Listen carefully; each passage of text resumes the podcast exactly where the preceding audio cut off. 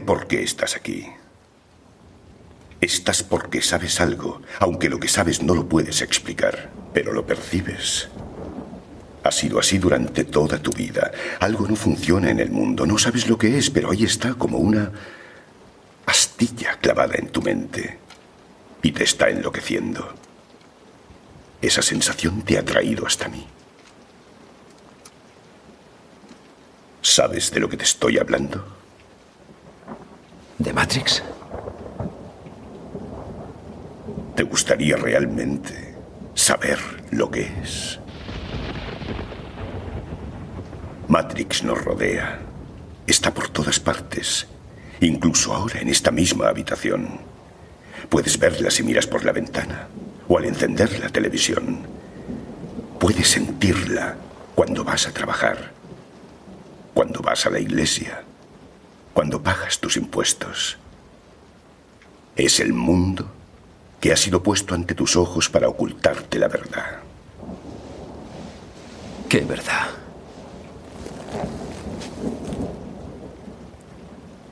Que eres un esclavo, Neo. Igual que los demás naciste en cautiverio, naciste en una prisión que no puedes ni saborear, ni oler, ni tocar. Una prisión para tu mente.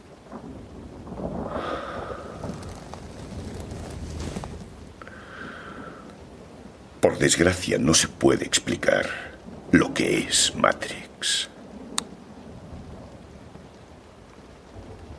Has de verla con tus propios ojos.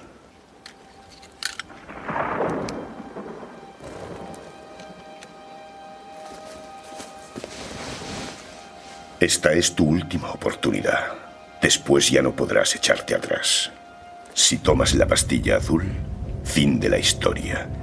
Despertarás en tu cama y creerás lo que quieras creerte. Si tomas la roja te quedarás en el país de las maravillas. Y yo te enseñaré hasta dónde llega la madriguera de conejos.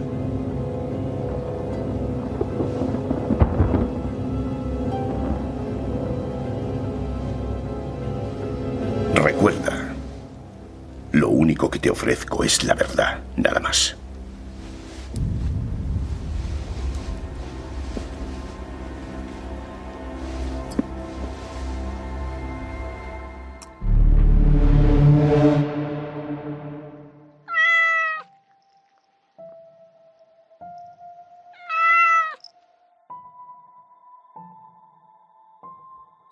Hola amigos, ¿qué tal? ¿Cómo estáis? Soy Plácido Domenech y estamos ante un nuevo programa de X-Hub ahí, debate, con un tema eh, de muchísima actualidad, porque sabéis que estas últimas semanas en el sector de la inteligencia artificial ha sido un no parar de, logros, innovaciones, presentaciones, nuevos papers y todas estas... Eh, eh, innovaciones, todos estos descubrimientos, todas estas nuevas tecnologías y modelos, como lo es Gato, pues están suponiendo casi un antes y un después y eh, pues un punto de inflexión muy importante. Un punto de inflexión que nosotros, personalmente yo ya habíamos hecho pero al final eh, esta tecnología, Gato, del equipo de DeepMind, eh, viene a cuestionarnos o venimos a preguntarnos si estamos en el camino de la creación de una inteligencia artificial general o no. De ahí el título del, del programa, en el banner de, que habréis visto por internet, gato to be agi or not to be agi, ¿no? Es decir, ser o no ser, como decía Shakespeare. Eh, lo vamos a ver, pero bueno, antes de entrar un poco en materia, pues quería, pues quería agradeceros eh, pues, pues el gran apoyo que estamos teniendo de todos los contenidos y, acciones que realizamos que estamos anunciando en las redes sociales, sobre todo la gran acogida que está teniendo eh, HumanX, la verdad es que está convirtiéndose en un hito dentro de lo que son los contenidos del canal X con una respuesta brutal y con una gran acogida y, gran crítica por, vuestra parte, ¿no? por los comentarios que estáis eh, trasladándonos. Y también, bueno, hace poco publicamos eh, Amor Robot, que también está teniendo una respuesta eh, muy positiva, con opiniones controvertidas, porque es un tema, la verdad, muy apasionante y que nos toca, ¿no? Que es la parte tecnológica, pero también la parte afectiva, nos toca el corazón, lo que es el, las emociones, los sentimientos, el amor, ¿no? Hacia, hacia, bueno, hacia el prójimo y en este caso hacia los robots. ¿Cuál es el futuro que nos depara, ¿no? Entonces os recomendamos estos dos contenidos últimos que están teniendo mucho éxito y eh, todas las noticias que, o novedades que podamos eh, trasladar del canal sabéis que lo estamos realizando en, las redes sociales principalmente Twitter y LinkedIn y ahí eh, pues y también evidentemente todo el contenido que publicamos en los canales de YouTube, Twitch y plataformas podcast, ¿no? Entonces bueno sí que quería comentar pues sobre todo que nos dejéis comentarios, porque es verdad que eh, todos los contenidos están teniendo muchísimo éxito y estamos muy contentos, todo el equipo de XJava pero nos gustaría tener más feedback vuestro, ¿no? Es decir, eh, más comentarios en redes sociales, en, Twitter, en LinkedIn. Eh, es verdad que estos programas están creados para hacer difusión y divulgación y debate de, temas, de noticias de actualidad de la inteligencia artificial y el impacto que va a tener el ser humano. Y bueno, por eso también traemos eh, eh, a estos programas profesionales de primer nivel también para que den su opinión, que no tiene por qué siempre coincidir, ni con la mía ni, ni con la vuestra. Al final es para que escuchéis eh, un grupo de personas talentosas, profesionales de, lo que hacen o de, lo que hablamos y, y, que saquéis vosotros vuestras propias conclusiones en este sentido. Es verdad que, no hubiéramos pensado cuando empezamos eh, hace menos de un año esta iniciativa de XJava ahí, pues que se convirtiera en, un programa y una iniciativa referencia ¿no? dentro del análisis y la información y la divulgación ¿no? y debate de, la inteligencia artificial. Eh, es verdad que este tema fuimos de los primeros que, que que nos pusimos a debatir sobre ello, pero además eh, desde una perspectiva que otros analistas de la inteligencia artificial les da bastante miedo, que es el, tema de la creación de la inteligencia artificial general, la creación de una AGI, ¿no? Eh, este tema, la verdad es que eh, Gato ha supuesto que actualmente tengamos un debate encendido, on fire, de todo lo que es la creación de una inteligencia artificial general, ¿qué es lo que supone realmente? ¿no? Lo vamos a. Lo vais a escuchar en el, en, el debate, ¿no? Para, para, para, para ver el debate, para analizar esta tecnología y si supone lo que es el camino hacia la creación de una AGI o no, la verdad es que tuvimos eh, tres invitados de, lujo que, luego se presentarán, pero bueno, voy a, nombrarlos porque la verdad es que yo disfruté muchísimo de, de este debate. Me pareció súper, súper interesante. Y bueno, eh, trajimos a Felipe García Montesinos, que es eh, cofundador de, de Nodler, Que si lo tenéis, si lo buscáis Felipe García Montesinos, lo buscáis en LinkedIn, lo podéis tener, que ha sido un habitual también de otros programas. y que trabaja en, la, en, en, proyectos de inteligencia colectiva, inteligencia artificial general. Entonces, muy interesante su, su opinión y su aportación. También eh, tuvimos en el debate a, Mario Garcés, que es fundador y CEO de, Mankind, que es eh, una, empresa que está en, ubicada en, Zaragoza, donde trabajan, es una empresa española además, que trabaja en, el desarrollo de inteligencia artificial general y que tuvimos un X-Talk con él, muy interesante, que también os recomiendo. Y tenemos también, tuvimos, sabéis que eh, bueno, con Abel tuvimos algún problemilla en, el tema de, agendas para poder contar con él, porque la verdad es que es uno de los colaboradores habituales, uno de los colaboradores estrella. Eh, y que más seguidores tiene. Y, en este programa contamos con él, eh, con Abel Losada Esperante, de acuerdo, que es, es matemático, DevOps, ingeniero de inteligencia artificial, de sistemas, cloud. Bueno, al final es eh, un talento brutal y con una visión muy particular y que, gusta mucho y a mí particularmente también escucharlo. ¿no? Y bueno, estos tres speakers junto conmigo, pues hicimos ahí un debate, para mi entender, de los más interesantes que, hemos tenido en XHub ahí, ¿no? Por, por, primero por la tecnología que, que, toca, porque me parece un logro muy importante. Y también por lo que supone, ¿no? la reflexión eh, de si esta tecnología está eh, en línea o en el camino correcto de crear una AGI o no. ¿De acuerdo? Eh, al final sí que hay muchas más tecnologías y logros y modelos y noticias que han salido casi que desde que se anunciara DALI 2.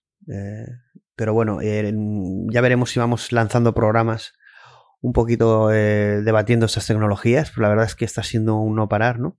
Pero es verdad que Gato para mí es la, estrella de, como noticia disruptiva en este sentido, ¿no? Es decir, al final un modelo que con la misma red es capaz eh, de, de, forma multimodal y multitarea realizar eh, varias tareas de forma más o menos efectiva, pero de forma general poder abordar el mismo modelo, eh, diferentes tareas como pueda ser eh, jugar a videojuegos, etiquetar imágenes, chatear, mm, que un brazo robot apile bloques, eh, que pueda aprender otras tareas a partir de, estos modelos con un, entreno menor, porque al final puede ser la base para, para una evolución. Esto es parte de la presentación que voy a hacer sobre el debate. Sabéis que ahora en los contenidos o programas que estamos haciendo. Lo que hacemos es, lo que estoy haciendo es haceros una breve, entre comillas, presentación de lo que va a ser el debate y luego después del debate también pues hago unas reflexiones, eh, conclusiones y a veces eh, anuncios de nuevos contenidos que podemos hacer. Está claro que uno de los nuevos contenidos que haremos pronto será reflexionar más sobre en qué punto estamos en la creación de una AGI, ¿no? Porque, como os digo, el, sector de la inteligencia artificial está, está debatiendo de forma calorada este tema, ¿no? Y es muy, muy interesante trasladarlo al gran público, ya sea técnico o no, pero que, esté interesado y apasionado en, la inteligencia artificial y su impacto, y poder debatir y trasladaros nuestra, nuestra opinión. Evidentemente, bueno, lo comentamos en el debate, ¿no? Pero para haceros un poco eh, aún más interesante el que, queráis escuchar el debate, ¿no? Y ese, bueno, eh, Gato es una tecnología, un modelo que nace del equipo de Google eh, DeepMind y uno de, los investigadores top de DeepMind en Twitter, una vez se publicó el paper de Gato, concretamente Nando de Freitas, lanzó en Twitter este tweet. Imaginaos, ¿eh? uno de los top researchers o top investigadores top de DeepMind, Nando Freitas, tuiteó lo siguiente. The game is over. Fin del juego, ¿no? Es decir, game over. Eh, de alguna idea lo que estaba sugiriendo es que eh, pues estaban ya en el camino y muy cerca de lo que es la creación de una AGI, ¿no? de una inteligencia o un concepto de inteligencia similar a la humana o superior a la humana, ¿no? al nivel de, un, humano, ¿no? y que este pues era una forma de decir jaque mate. ¿no? Eh, tremendo. No sé si era la emoción, lo debatimos en el programa. Tremendo, ¿no? Al final, eh, sí que es cierto que hay una tecnología que ha sido capaz de trasladar todos estos logros que están anunciándose todas estas semanas, que es la tecnología Transformers. Una tecnología que lo está cambiando todo, está cambiando el, panorama de la inteligencia artificial. Eh, hicimos un, X Paper eh, con, Alfonso Ruiz, que lo, tenéis en... Lo tenéis solo en el canal de YouTube, no lo tenéis en podcast, podcast, perdona, porque eh, como era eh, una explicación matemática y se hizo pues eh, uso de, la visualización de la pantalla para hacer explicaciones matemáticas, pues evidentemente no, tenía sentido publicarlo en podcast, pero sí que lo tenéis en YouTube y es muy muy interesante. Evidentemente es una explicación técnica, matemática, de por qué los Transformers son tan efectivos y están siendo tan revolucionarios. ¿no? Me parece, me parece increíble. ¿no? Y sí que aquí quería hacer una pequeña reflexión. Bueno, una, eh, quizá voy a meter en un, en, un charco, pero es verdad que algunas reflexiones que, hemos hecho muchas veces en los programas de XHub eh, nos han hecho ser muy innovadores, pero a veces nos han, eh, para algún, algún grupo de técnicos o de divulgadores, es como que nos salíamos un poco del tiesto porque hacíamos reflexiones que, eran casi de ciencia ficción. Eh, en el caso de, Gato, por ejemplo, eh, estas reflexiones, más que se han vuelto, en vez de ciencia ficción, se han vuelto reflexiones realistas, eh, como mínimo realistas el planteárselas. Y lo más curioso es que esta gente que prácticamente no se planteaba estas cosas porque las veía no serias, ahora se las están planteando, ¿no? Entonces a mí me gustaría que antes de, criticar lo que hacen otros, eh, se reflexione sobre esto, ¿no? Mm, también cuando hacemos muchas afirmaciones, todo tiene también una base eh, y un rigor científico. La mayor parte de, las cosas que decimos, es verdad que otras cosas son opiniones, otras cosas es filosofía, otra cosa es eh, visión de lo que nosotros o opinión sobre lo que nosotros creemos, pero la mayor parte de speakers, por no decir todos los speakers que traemos aquí es Javaí, son profesionales del sector y bueno, podemos estar más de acuerdo con ellos o no, pueden estar más acertados o no, pero su opinión pues es interesante escucharla y no es eh, baladí en este sentido, ¿no? Y me da un poquito de, de coraje el que se banalice tanto nuestra apuesta valiente por debatir estos temas, ¿no? Que creo que por mucho que queramos eh, eh, eh, y ser disruptivos, yo creo que la realidad nos va a dejar atrás eh, en los debates que realizamos y vamos a tener que, adaptarnos a, los, logros y a las noticias que van a ir surgiendo en este sentido. Eh, nosotros, es verdad, hemos sido valientes porque hemos puesto temas que muchas iniciativas o divulgadores de inteligencia artificial en español no, se han atrevido, ¿no? O, lo han abordado desde otro prisma. Nosotros intentamos abordarlo desde una perspectiva o una visión libre y muy humanista, pero también eh, técnica y científica. Eh, aquí vamos a, es verdad que vamos a intentar hacer un esfuerzo, no sé si a partir del programa de gato, que es el proporcionar eh, en un blog contenido con, del programa, pero además de todos los enlaces eh, información y referencias, eh, papers, libros, eh, noticias, series, películas, que hacemos referencia a los programas. ¿no? Nos lo habéis pedido, que es, bueno, lanzamos tanta información que al final sería interesante que proporcionáramos enlaces hacia, pues hacia autores y hacia todo este tipo de contenidos para darle justamente eso, ¿no? Mayor rigor científico, seriedad a lo que hacemos, y, pero sobre todo al final somos apasionados, ¿no? Eh, como dice, somos unos eh, freaks tecnólogos o apasionados del conocimiento, de, la búsqueda de, la verdad, ¿no? De ahí el, eh, un poquito el, el vídeo de, de, Matrix, ¿no? De, muchas veces si quedarnos en contemplar la, la realidad y ser, disfrutar de ella, ser usuarios que interaccionamos con esta realidad, de una forma más apasionada o menos, desde un punto de vista o de otro, o lo que queremos ser es eh, visionarios, queremos ir más allá, queremos buscar la verdad, no nos conformamos con, con lo que nos dan, sino queremos saber y buscar eh, la verdad, porque es lo que realmente nos importa, para mí es el, es, uno, es el propósito que subyace a, al ser humano, o, bueno, al menos a, mí personalmente es uno de, los leitmotiv de mi vida, ¿no? En ese sentido, la búsqueda de conocimiento, la búsqueda de, de, la verdad, de estar conectado a, estar conectado a ella, ¿no? Y bueno, os dejo eh, ya con el programa, con el debate. Como os he dicho, es uno de los debates que más he disfrutado. Eh, creo que la calidad de los speakers eh, fue brutal y su aportación. Y yo creo que es un programa irrepetible y impredecible, como todos los de X Hawaii, muy auténtico cada, cada capítulo. Y espero que lo disfrutéis. Y luego, una vez disfrutéis del debate, también disfrutéis de, mis comentarios, mis conclusiones o de mis comentarios finales que vendrán después del debate.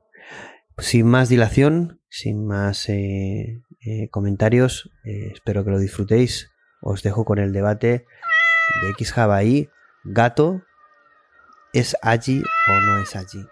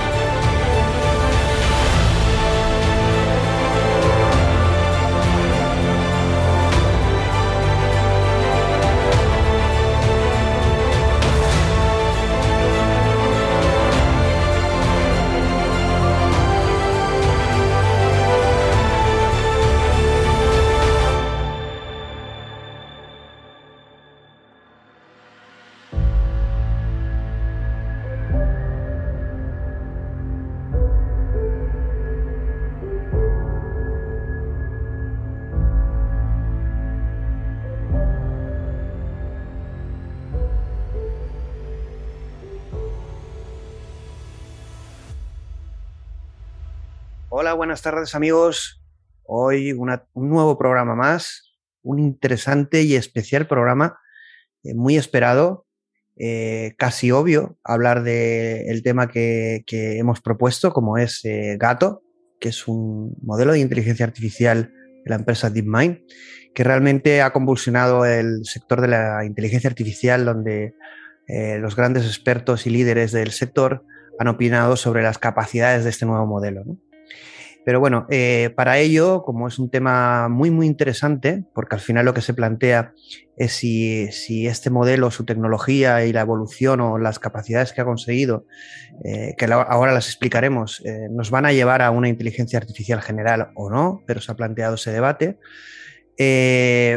evidentemente, para ese debate necesitábamos pues, muchas neuronas y talento y gente muy pro y bueno, eh, tenemos a un habitual como es eh, Abel. Hola Abel, ¿qué tal?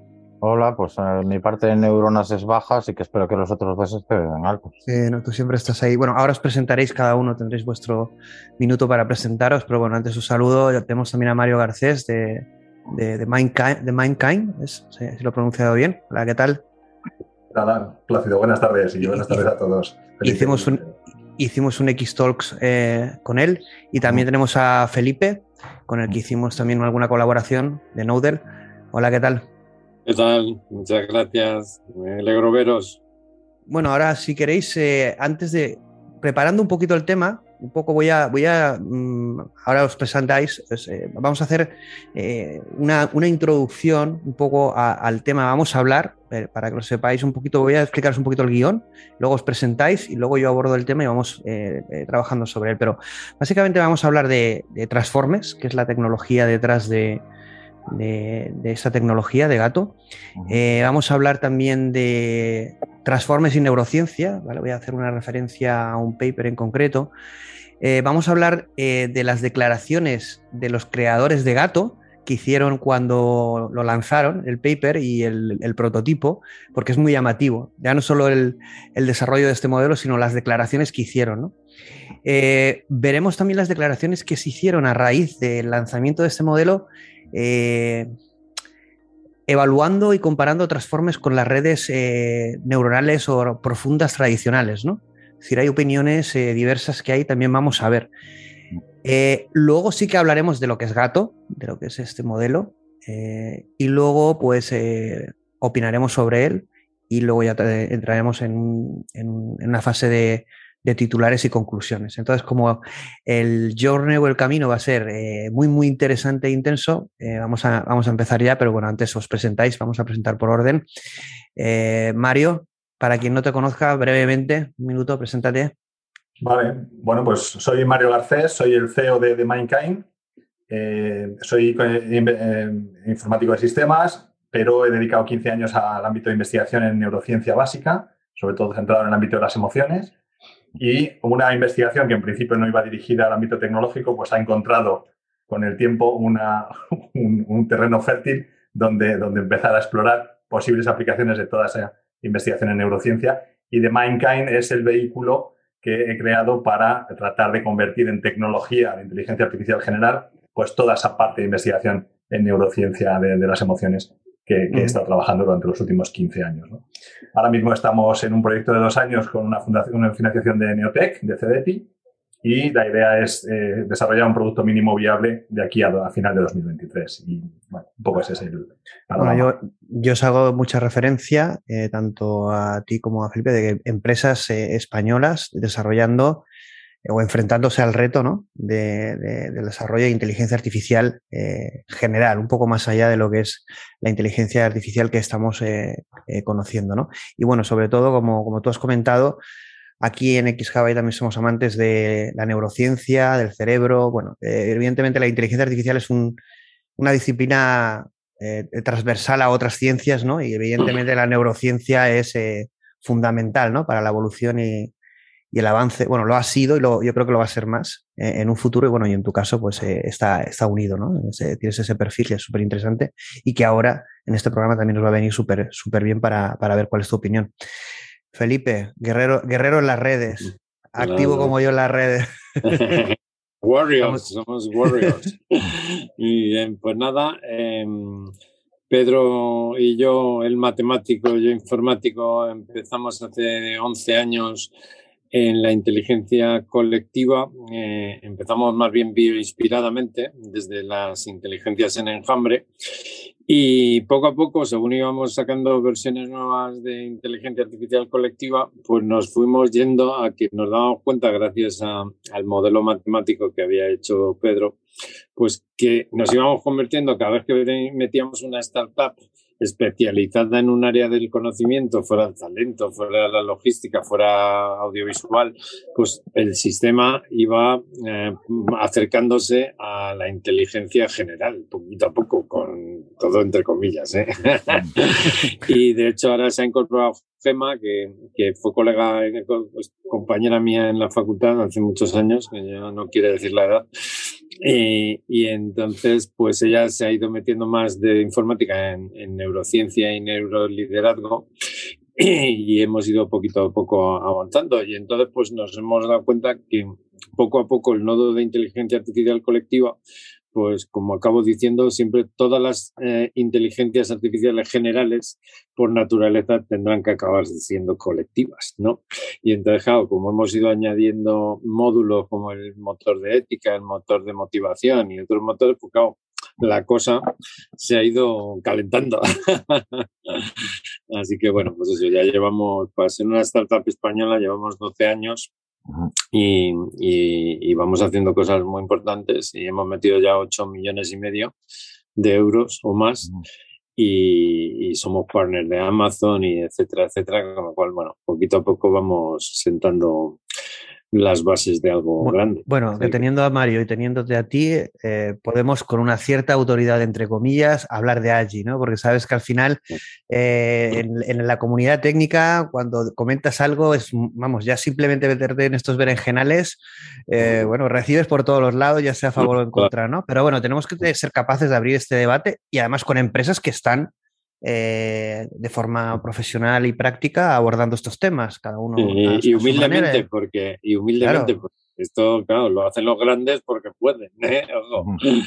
Vale. Y, bueno, yo como siempre, bueno, ya me supongo que me conocéis tanto en redes como en los programas, intentaré un poco pues eh, generar el debate, ¿no? En este sentido, que bueno, viendo lo que dicen los profesionales y expertos en las redes sobre gato, solo replicando, repitiendo las declaraciones, seguro que os van a dar ganas de opinar o dar vuestra propia visión respecto a lo que estáis trabajando. Y bueno, y tenemos con nosotros a, un mejorado Abel, que ha tenido su, su, pequeño bache y por eso no hemos contado tan a menudo con él. Pero me ha hecho una operación bikini el COVID este cuando pasó ahí. tenemos, lo tenemos como una operación bikini con fondo cool de, gato. no, pero ahora ya me puedo poner otras camisetas apretaditas y todo. hay que mirar en la oposición las cosas. Como decía mi abuela, no hay mal que por bien no venga, ¿verdad? Efectivamente, esa es la, sentencia, sí. Bueno, a ver, ya te conoce mucha gente, pero bueno, así en resumen, ¿cuál, es tu, pues, pues, perfil?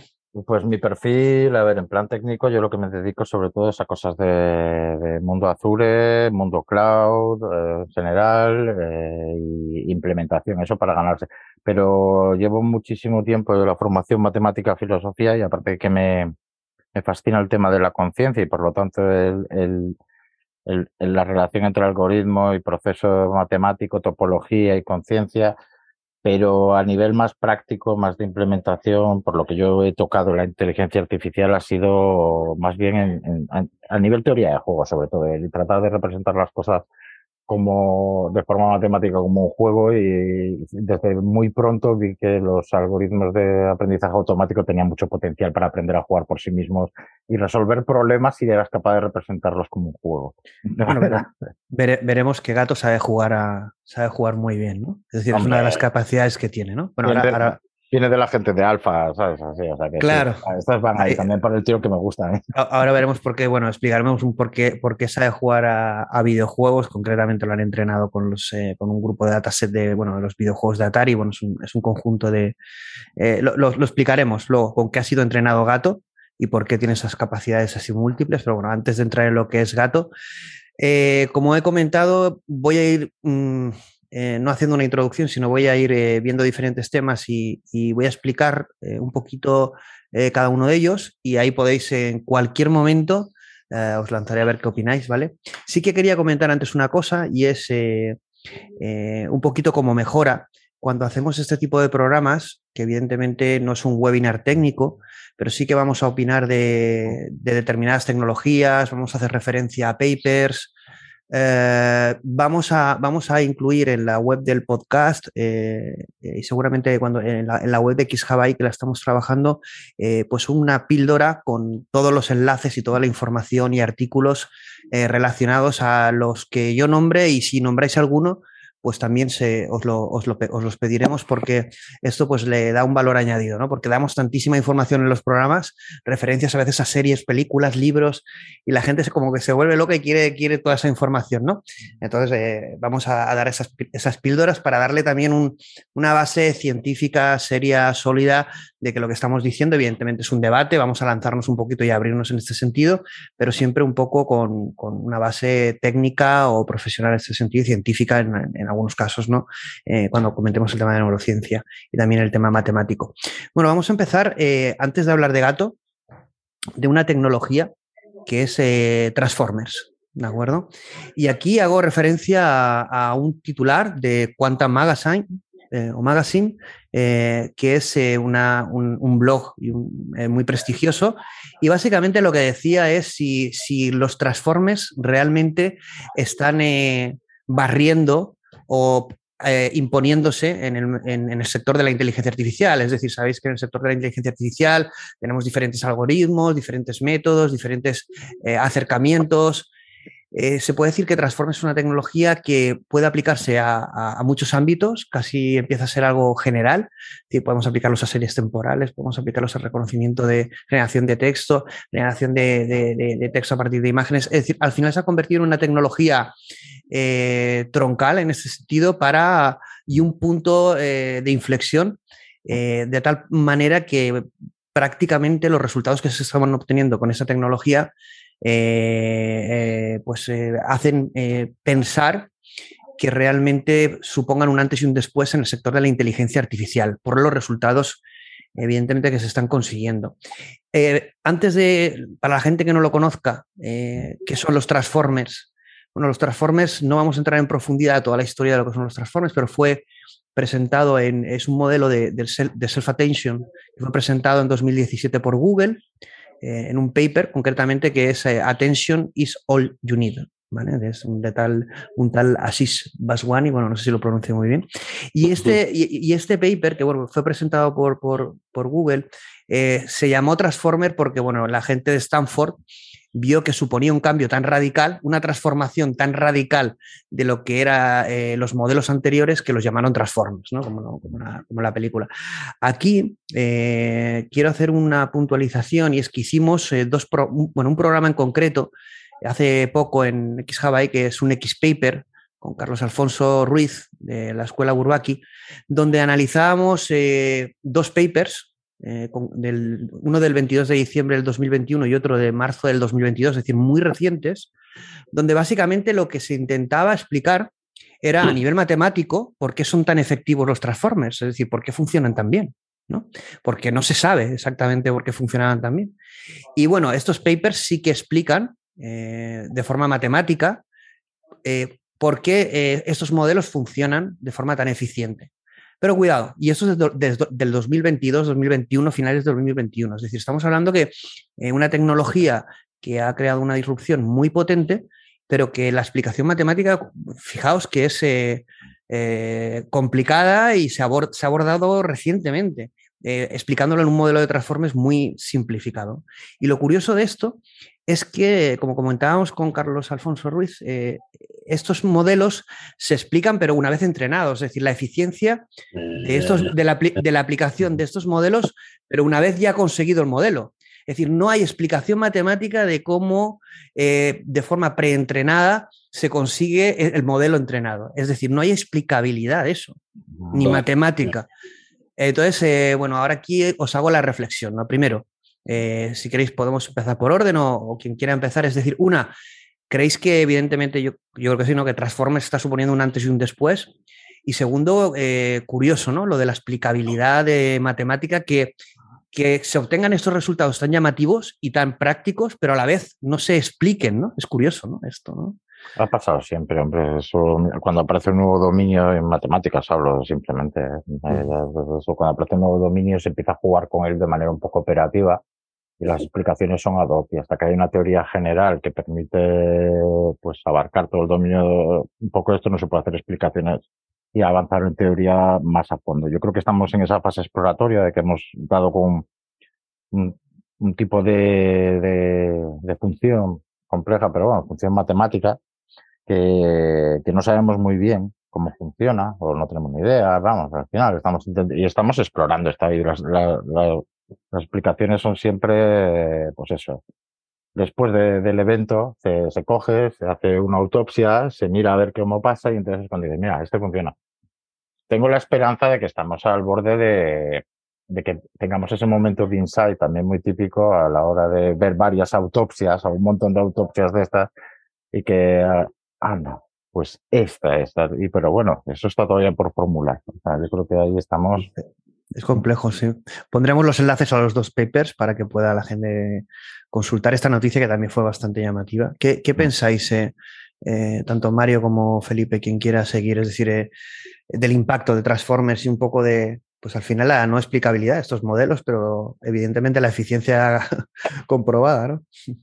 Bueno, yo, por seguir un poco y enlazar un poco con la, rama de neuro y la rama de psico, eh, pasa un poco como lo que es eh, el ámbito de la psicología, ¿no?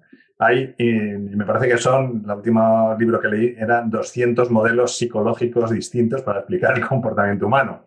Básicamente, eso lo que nos da es una casuística compleja y enorme que los modelos que, que deban avanzar en esa ciencia deben ir integrando para conseguir aglutinar todo eso debajo de una explicación más o menos sencilla y más o menos coherente. ¿no? Entonces, bueno, un poco lo que decía Abel, al final vamos trabajando desde distintos puntos, o bien con modelos entrenados que van dando lugar a comportamientos complejos, o bien con seres vivos que despliegan comportamientos adaptativos más o menos evolucionados, o bien sistemas sociales, como, como eh, habla Felipe, ¿no? que, donde cada gente va buscando determinar o optimizar una función y a partir de ahí emergen comportamientos, comportamientos complejos que en un momento determinado convergen en dinámicas que son adaptativas y que permiten que el, sistema pues vaya evolucionando hacia cosas y se vaya reestructurando y autoorganizando hacia cosas más complejas.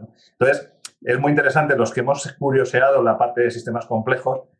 Lo bonito es que muchas veces debajo de esos fenómenos complejos emergentes hay principios fundamentales sencillos que, iterados sobre sí mismos y combinados con múltiples agentes que los despliegan, dan lugar a fenómenos absolutamente mágicos. ¿no? Como el juego de la vida, ¿no? Como el juego de la vida.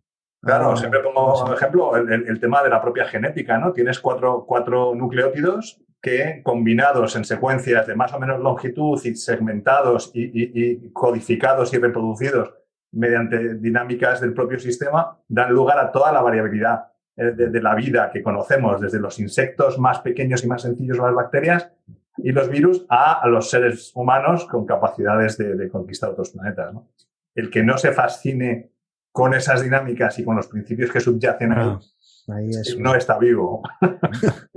es, una, es, una, pasada. Eh, bueno, ahora comentaremos un poco la relación que existe entre Transformers y neurociencia, que también ha salido un paper del 15 de marzo del 2022. El tintito. ¿Qué, piensas, Felipe, un poco de, la, irrupción de, esa tecnología ¿no? y la no explicabilidad o de cómo al final aplicamos algo que, eh, no, explicamos muchas veces matemáticamente eh, o a un cierto nivel, ¿no? Pero como dice Abel, ¿no? Es, primero un poco la gallina antes que el huevo y luego explicamos el huevo. Claro, yo creo que como dice Abel, esto más bien es un juego matemático y yo todo lo que conviene, viene de redes neuronales, pues digo, neural network is not enough, ¿no? Como el 007, ¿no?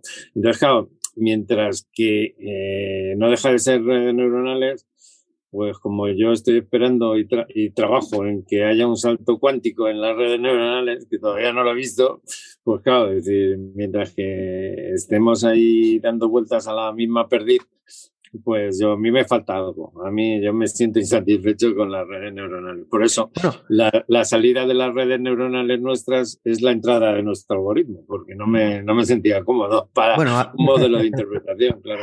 Claro, ahí, será el, tercer punto que un poquito vamos a ver que os he comentado, es eh, a partir del lanzamiento de Gato, que veremos un poco cuáles son sus características, ha habido una avalancha, pero bueno, suele existir este, este debate, ¿no? De, contra el estado actual o el state of art de las redes eh, neuronales actuales y su utilidad, ¿no? Ahora, ahora, ahora lo comentaremos. de todas maneras... los transformes, eh, perdona, ya termino. Eh, los transformes, claro, están bien cuando, como dices tú, cuando se entrenan en un dominio del conocimiento y del problema muy acotado. ¿vale? Pero fuera de eso, de llegar ahí a una solución de inteligencia artificial general, bueno, eso vamos, eso Mario, vamos a debatirlo eso. Claro, eso a mí me queda mucho trecho. ¿eh? bueno, a medida que yo os vaya explicando un poco tanto lo que leí en su momento, como preparando el programa, como lo que voy leyendo cada día, porque al final yo creo que esto nos supera a todos, aunque estés todo el día leyendo cosas, porque al final la, crece más la lista de papers que al final los que te puedes leer, ¿no? Pero, y, de cosas que al final luego puedes poner en práctica. Lo que sí que salió es, me pasó, no, no me acuerdo quién me lo pasó, si me lo pasó Abel, si lo vimos en, pues Abel y yo estamos siempre ahí enviándonos papers y noticias en este sentido. Ejemplo, más, más somos mucho enviarnos cosas más interesantes. Y, hubo un paper que sí que me, me pareció eh, súper interesante, que también pondremos el enlace, que bueno, a ver, en inglés, mi inglés es un poco de, España profunda, pero voy a, voy, a, voy a leerlo. Es Relating Transformers to Models and Neural Representations of the Hippocampal Formation. Bueno, básicamente es un paper que lo que intenta es eh, equiparar lo que son los transformers al hipocampo eh, del cerebro, eh, los modelos que existen a nivel de neurociencia y compararlos, tanto el funcionamiento de unos como el, de los otros, y bueno, compararlos. Es decir, neurociencia comparado contra, contra, Transformers. Porque bueno, aquí sí que quiero hacer una puntualización que aún tengo ese interrogante. Si alguien lo sabe, cuando hicimos el X-Papers con, con, con, Alfonso Ruiz sobre Transformers, eh, yo investigando, bueno, estuve, mm, mm, por lo que yo sé o investigué, pero bueno, si me puedo, me puedo equivocar, es que eh, la tecnología Transformers no está basada en, un modelo biológico. Es decir, puede tener una inspiración,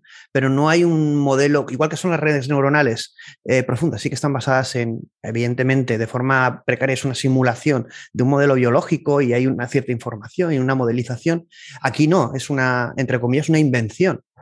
Incluso me acuerdo que leí un post que, de alguien bastante reputado, porque cuando dices esto la gente se ríe, pero bueno, de gente pro, en, dice, esto es una tecnología alienígena, ¿no? Porque no era, no era humano, ¿no? Es decir, era una tecnología que no, no, no era bioinspirada, ¿de acuerdo? Eh, y lo decía un poco el tío así, como queriendo decir, ¿esto qué es, no? Porque nos han dado, es una tecnología súper potente, pero no está inspirado en el cerebro humano, ¿no? Pero cuidado que cuando eh, pero mm, Alfonso me dijo que sí, ¿no? Y quedamos ahí en que no sabíamos si sí o si no. Pero bueno, mm. independientemente del debate de si el origen de esta tecnología está bioinspirada o no en un modelo en el cerebro, es verdad que eh, con este paper que han sacado en marzo del 2022, cuando lo comparan con, eh, un modelo de neurociencia, con un modelo Transformers, hay una equivalencia e incluso llega un momento que Transformers supera las capacidades del cerebro.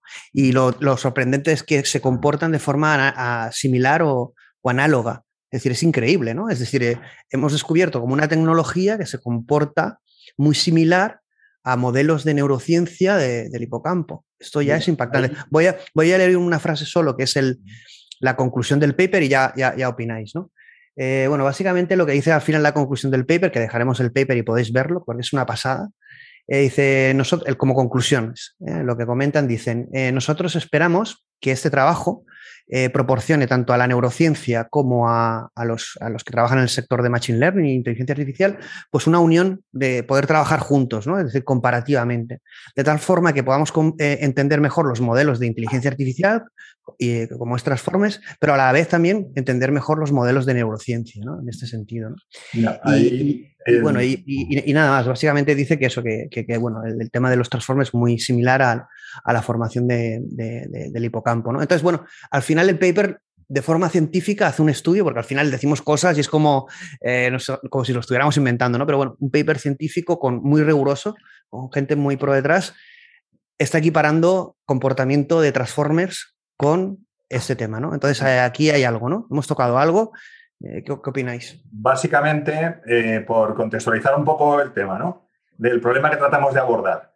el universo es infinito en las posibilidades de el tipo de estímulos que nos puede ofrecer, ¿no? Pero eh, no está claro que el universo sea infinito, ¿eh? Bueno, es infinito muy grande. Quiero decir, la, variabilidad de los estímulos que podemos recibir es prácticamente podemos hablar de sería un, número infinito, incontable, vamos a llamarlo incontable, ¿vale? Eh, esa complejidad, esa complejidad de, toda la información que podemos recibir y que nos puede suponer un desafío a nivel evolutivo, tenemos que simplificarla. Entonces, lo primero que tenemos que hacer es una reducción de variables. Es decir, tenemos que ser capaz de convertir toda la complejidad que nos entra como, como información en algo manejable con unos recursos limitados que son los que tiene un ser vivo. ¿vale? Esos recursos limitados son limitados porque requieren energía, consumen tiempo, requieren un volumen, un mantenimiento, etcétera, etcétera. Entonces, eh, el hipocampo, en principio, lo que hace básicamente es una reducción de variables, desde toda la información sensorial que el cerebro recibe, lo primero que hace es eh, empezar a cruzar información a ver ahí qué, hay que pueda ser significativo. Transformers con el, con el mecanismo de atención hace algo parecido. Es una matriz bidimensional donde cruza la información que está recibiendo en distintos momentos o simultáneamente y a partir de ahí empieza a sacar patrones. Entonces, esa, esa proximidad biológica con lo que podría ser una estructura neural pues es lógico porque el problema que está intentando resolver es el mismo que ha tenido que resolver la biología, evolucionando y seleccionando sistemas que le permitan eh, gestionar la complejidad con recursos limitados. Pero, es, curioso que no se hayan basado en eso, ¿no? Y hayan llegado a eso, ¿no? Es curioso. Porque al final es muy interesante y volvemos otra vez a los principios fundamentales, ¿no? Es, yo lo que quiero es resolver un problema que se me ha planteado, no resuelvo problemas que no tengo, tengo que hacerlo de forma eficaz porque si no desaparezco como individuo o como especie. Y segundo, tengo que hacerlo con unos recursos limitados, con lo cual tengo que encontrar la forma más eficiente de hacerlo. Si tú planteas eso a un matemático, a un físico, a un ingeniero o a la biología, al final funcionalmente vas a encontrar soluciones muy parecidas, que son eh, qué voy a necesitar hacer. Por eso, a mí una de las cosas que me gusta eh, en los procesos de investigación es no leer. Cuando yo empecé con mi investigación en el año 2005, estuve dos años dedicado solamente a pensar, sin leer ni un paper, ni una entrevista, ni un, programa científico, nada absolutamente. No quería contaminar mi mente para encontrar esos elementos fundamentales. Y te das cuenta que empiezas a encontrar problemas que otros han encontrado en otros ámbitos diferentes, como cuando intentas optimizar el consumo de combustible en un avión, etcétera, etcétera. Al final, funcionalmente, todos vamos encontrando ese tipo de cosas. Y quizá ahí radica en que la estructura funcional se parece mucho porque tienen los mismos problemas que cualquier otro sistema eh, existente, en que la dinámica que empieza a generar de respuesta también sea cada vez más adaptativa y más flexible.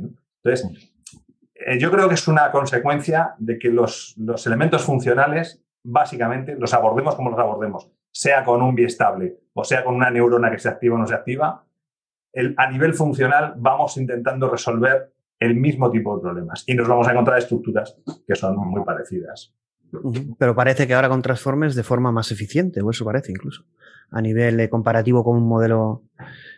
Bueno, pero eso tampoco debería ser muy sorprendente. O sea, cuando vemos la, evolución de.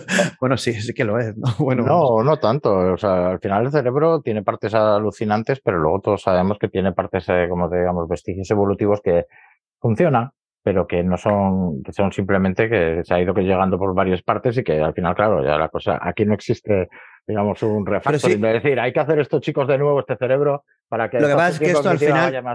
Sí que, sí que, es verdad es que esto al final lo que le da una seriedad, ¿no? En el sentido de que ya no tienes que creer en magia, ¿no? Que bueno, está el resultado, sino que, que hay una base detrás que intuitivamente podemos todos eh, pensar, ¿no? Pero cuando ya tienes como una constatación científica replicable, eh, contrastada, ¿no? Pues ya hay un cierto peso de que eso es así, que el camino por ahí tiene unas ciertas garantías o resultados, que evidentemente, como bien dice Mario, pues intuitivamente es al final lo mismo y como tú dices, pues al final es evidente, ¿no? Pero luego cuesta, ¿no? Porque si no lo hubiéramos conseguido antes. Sí, no, lo está haciendo el universo mismo. O sea, cuando ves cualquier proceso en el universo, o sea, de lo que podemos ver en astronomía a nivel de agujeros negros, un agujero negro al final está resolviendo un problema de transformación de, información también. Y la parte que sea homóloga a un problema humano que, haga una transformación similar, te darás cuenta que estás siguiendo, si quieres ser zen o tao y sentirte místico, pues decir, seguimos el camino del agua, aquí vamos todos con la naturaleza y tal. Pero al final lo que estamos haciendo simplemente es eso, lo que, lo que dice Mario. O sea, aquí estamos, eh, tenemos un problema que conseguimos formalizar de manera homóloga eh, y entonces, claro, la solución es bastante probable que al final la más óptima o sea muy similar o se asemeje en partes, o, pero vamos. Aquí vamos a avanzar a las declaraciones eh, de cuando se lanzó Gato, ¿vale? Ah. Eh, ¿Cuáles fueron las declaraciones? A mí me ha sorprendido bastante porque yo cuando tuve noticias de, Gato fue directamente sobre ya el, paper de, que lanzó DeepMind y, y un poco ya los titulares que fueron, fueron surgiendo, ¿no? Pero eh, sorprende eh, uno de los miembros de los investigadores eh, top de DeepMind, que, que es coautor de Gato, tuiteó, ¿de acuerdo? Lo siguiente, The game is over, ¿de acuerdo? El juego se ha acabado. Es decir, refiriéndose a que, a que, bueno, el camino de, el logro de Gato y la consecución de una AGI, ese juego, había terminado. Venga, va, ¿qué, os parece? Bueno, ya está, ha sido, ha sido sucinto. Bueno, pero, hay un entusiasmo ahí importante, ¿no? Es decir, al final, eh, bueno, nos vamos, no, bueno, Google y cualquier parte, no, no creo que sean unos geeks, pero vamos para... Has citado el paper de los Transformers, que, ¿cómo se llama? Attention is all you need. Google tiene un lado marketing poderoso. Pero bueno, bueno, bueno pero, pero, pero, este paper, el de Attention is All You Need, no es tan marketingiano como el de Reward y Senow, que por cierto no es tan marketingiano. Yo quiero hacerle un programa porque le han puesto a caldo ese paper, ¿no? El de la recompensa suficiente. Eh, todo el mundo, pero, pero tiene una base ah, no digo que no, pero que, a ellos les gusta como, si fuese un, proyecto un producto Google, ¿sabes? para ellos al final eh, son las dos cosas. y luego él, él, él, le decía, aparte de decir de Game is Over, que es muy, queda, muy chulo eso, ¿no? Jaque mm. mate, ¿no? Eh, el juego se ha acabado. Mm. también decía que el, el, llegar a una AGI a través de esta tecnología era una cuestión ya simplemente de escala, de más y mejor, pero que ¿Vale? Es decir, entonces quiero. Eso es lo que. Eso, ahora profundizaremos realmente en qué es gato. Pero bueno, así como declaraciones, venga, vale, pues, os, voy a poner, os voy a poner una diatriba importante eh, a colación de todo esto. Pero una AGI tiene que ser parecida a un humano o tiene que ser otra cosa que no tenga nada que ver. Porque, ¿qué vamos a querer? ¿Ser dioses y replicar el, el este? ¿O tenemos que hacer algo que no sea nada humano, que ayude y complemente al humano. A ver, a ver, es que... Bueno, aquí podéis hacer una cosa, es decir, eh, antes de que vamos a entrar realmente, eh, ¿qué es para vosotros, eh, qué consideraríais una AGI? y ahora entraremos si gato lo es o no. Pero bueno, realmente también este atrevimiento, ¿no? Esta gente que al final son profesionales de primer nivel, trabajando en compañías de primer nivel, que evidentemente pueden salirse por los cerros de Úbeda, que evidentemente, pero, pero, pero mm, la expectación ante, lo, que quiere decir es que la expectación ante los resultados de esa tecnología han sido eh, la leche, ¿no? Es decir, evidentemente saben que han conseguido un logro importante y, creen estar cerca de lo que es una AGI en este sentido, ¿no? Eh, discrepáis, es muy típico de Google. yo creo de verdad que llegar a una AGI, o sea, 3.500 millones de años de evolución para parir el cerebro y el comportamiento del cerebro al final es trocitos del cerebro que cada uno hacen cositas y juntos eh, parece que es una inteligencia general humana. Ahora, la pregunta es si podemos hacer algo que en menos de 3.500 millones de años sea eh, complementario y más eficiente, porque para el cerebro ya tenemos... Bueno, pero sí que sí, pero bueno, aquí hablamos eh, a lo mejor no de una replicación del cerebro y, del ser humano, pero sí de una inteligencia artificial general, por ejemplo, si hablamos de, la inteligencia artificial que ganó Go, por ejemplo, eh, pues eso hace, juega a Go. Pero aquí vamos a hablar de un logro que es que tiene unas capacidades más generales, ¿no? Entonces, una, de ellas, mm. una de ellas tiene que ser la conciencia. Bueno, eso yo discrepo ahí. Ahora entraríamos un poco en ese bueno, pues yo creo que... aquí, bueno, yo creo, bueno, depende de lo que, claro, por eso os pregunto, ¿qué es para vosotros una AGI? Mm. Claro, o sea, si hablamos de todo lo que es el ser humano, pues estamos muy lejos, ¿no? Pero si hablamos de una inteligencia artificial más general, no tan específica de un problema, claro, porque hay que, definir bien qué es una AGI, ¿no? Es decir, mm, porque al final, en, este sentido, ¿qué es para vosotros una AGI? Así resumidamente y pasamos a, otro bloque. Así, eh, yo para mí una AGI sería una inteligencia que fuera capaz de... Pues, si quieres. Eh, pues mira, para mí una AGI es una inteligencia que es capaz de encontrar eh, relaciones y patrones en un determinado ámbito y comprender que eso le permite explicar patrones y dinámicas en otro ámbito completamente distinto que a priori no tendrían nada que ver. Crear esas conexiones de ser capaz de extrapolar conocimiento de algo que has aprendido a algo que estás tratando de aprender eh, es, desde el punto de vista funcional de lo que estamos tratando de buscar, una generalización de la inteligencia. Comprendo un sistema, entiendo cómo funciona, lo abstraigo y encuentro que esa abstracción me permite explicar otra serie de sistemas. Volviendo un poco a lo que hablábamos antes, al final, aunque veamos que la complejidad del universo es inmensa, si lo pensamos, por ejemplo, a nivel de, astrofísica ¿no? y de astronomía, eh, existen infinitos modelos de galaxias, agujeros negros, planetas, sistemas planetarios, cuásares, etcétera, etcétera, y todos parece que se rigen por una ley eh, de gravitación más o menos universal, que es la de la relatividad general. Y una, una, regla matemática que se puede escribir en un, nada, en, un trocito de papel, pues nos permite comprender toda esa complejidad de fenomenológica que existe en el universo. Entonces, al final, eh, los fenómenos tienen relaciones entre sí y encontrar las conexiones y los, los modelos para conectar fenómenos que a priori no tienen, eso sería para mí lo que una AGI sería capaz de, hacer. ¿Alguien quiere definir la AGI? Eh, claro, es que yo voy un poquito en la línea que dice Mario, un poquito más allá, porque si esa, o sea, una inteligencia natural general tiene que tener una conciencia de sí misma y de sus relaciones con el entorno. Y entonces aprende por mil modelos, analogía, prueba-error, no sé qué, a adaptarse y a, tomar nuevas decisiones en entornos cambiantes y entonces eh, eso ya le, le, hace que sea inteligente y reaccione y aprenda. Entonces, claro, si vamos a ir a una inteligencia artificial, ya tiene que tener, eh, por eso digo que necesito la conciencia, es decir, tiene que eh, saber relacionarte con el entorno, pero ser consciente de sí mismo con respecto al entorno. Y ese es el matiz en el que yo discrepo con Plácido, porque ahí creo que si no hay conciencia de uno y del entorno eh, en el que estás, no puedes cambiar tú, ni puedes aprender. Porque claro, a mí me sacas de Madrid y me llegas a Londres y a lo mejor me aprendo rápido, pero me llevas a China, yo, la mentalidad es totalmente yo, yo, comparto eso contigo. Lo que pasa bueno, cuando hablemos de gato, que es un poco al final, me mojaré más en ese sentido. Yo, creo que son, yo creo que son como diferentes niveles, ¿no? Yo creo que son las dos cosas igual. Al final, realmente, eh, cuando hablemos de gato, en que se han basado, evidentemente, en modelos de lenguaje y han aplicado las mismas tecnologías a otros ámbitos, ¿vale?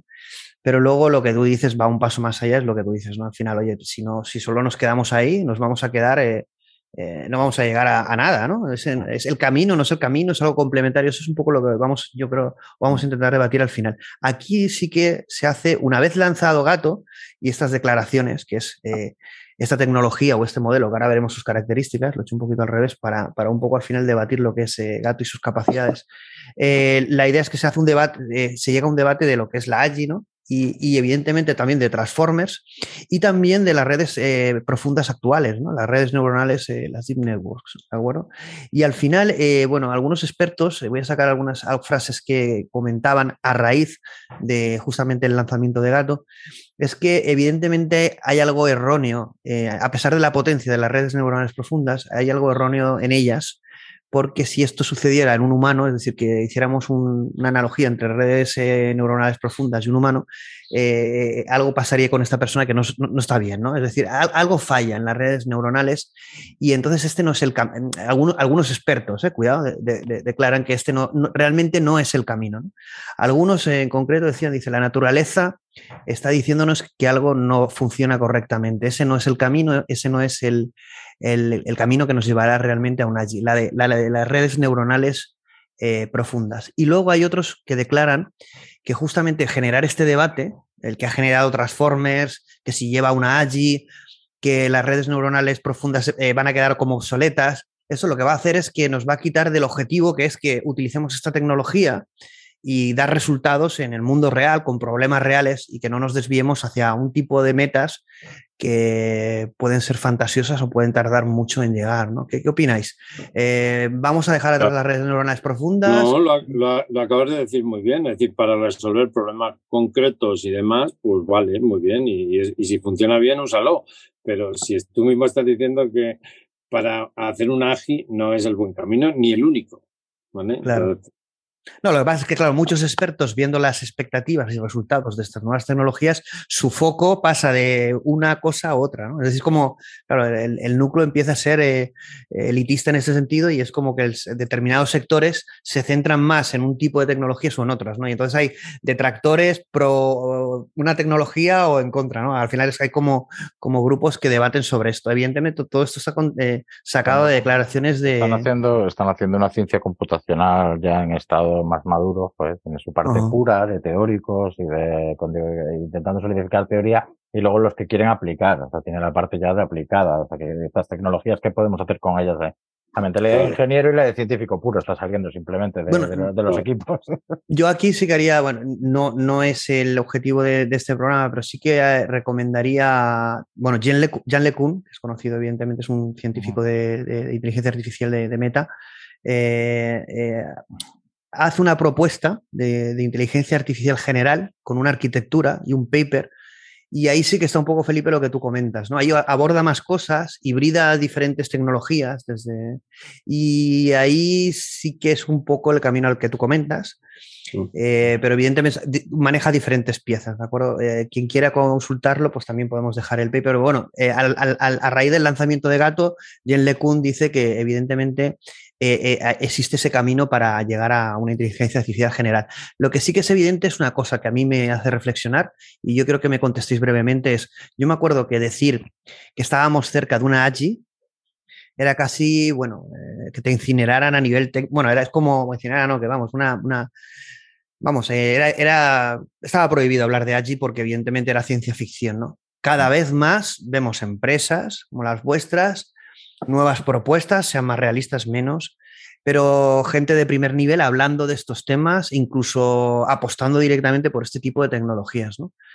Eh, curioso, ¿no? Incluso leí una frase, que no, me anoté exactamente de dónde, pero decía que cualquier empresa científica en el futuro se dedicará a trabajar en AGIS.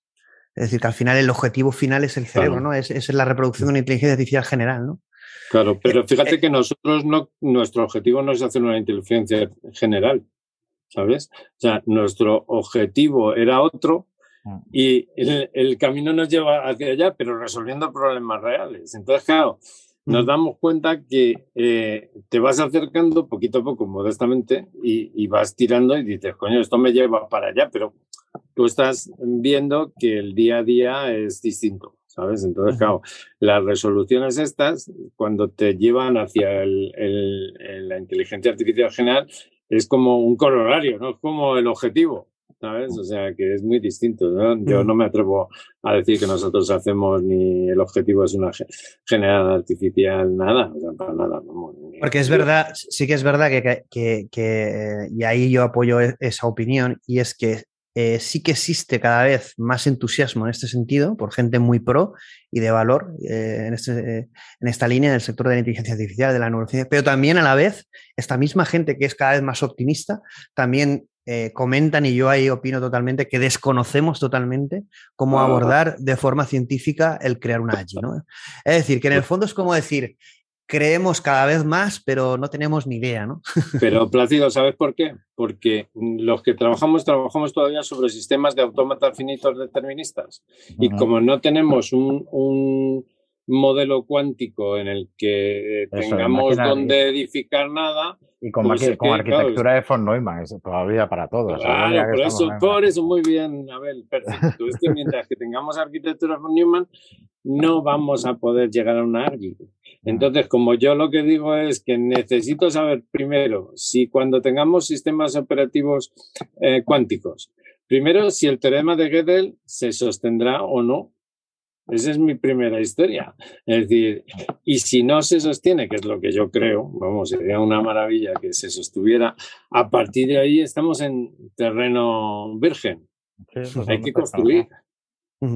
Bueno, ahora, ahora vamos a hablar justamente de gato, ¿vale? Es decir, a lo mejor la gente piensa que vamos a hablar de gato, pero eh, eh, vamos a hablar de gato y también vamos a hablar de quién está detrás de gato, ¿no? Y, y, sabéis que ahora mismo, estas semanas, es una guerra, ¿no? De constante de modelos, de DALI, de imagen que se ha, presentado Google, de Flamengo. Bueno, empiezan a salir como logros en inteligencia artificial muy, muy potentes, porque esto es una lucha de entre big techs, entre tecnológicas, entre empresas, ¿no?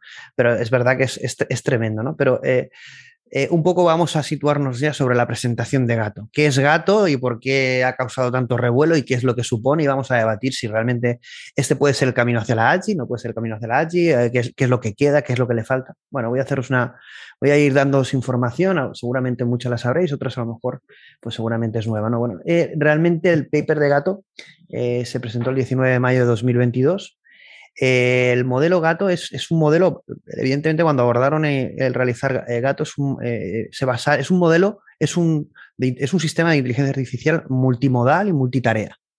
Y al final lo que pretendían es justamente a partir de, lo que habían conseguido con modelos de lenguaje y, y esta, tecnología de transformers, aplicarlo a otro tipo de escenarios y de ámbitos, de tal manera que pudieran aplicarse de forma más generalista. ¿no? Aquí la idea o el logro cuál es?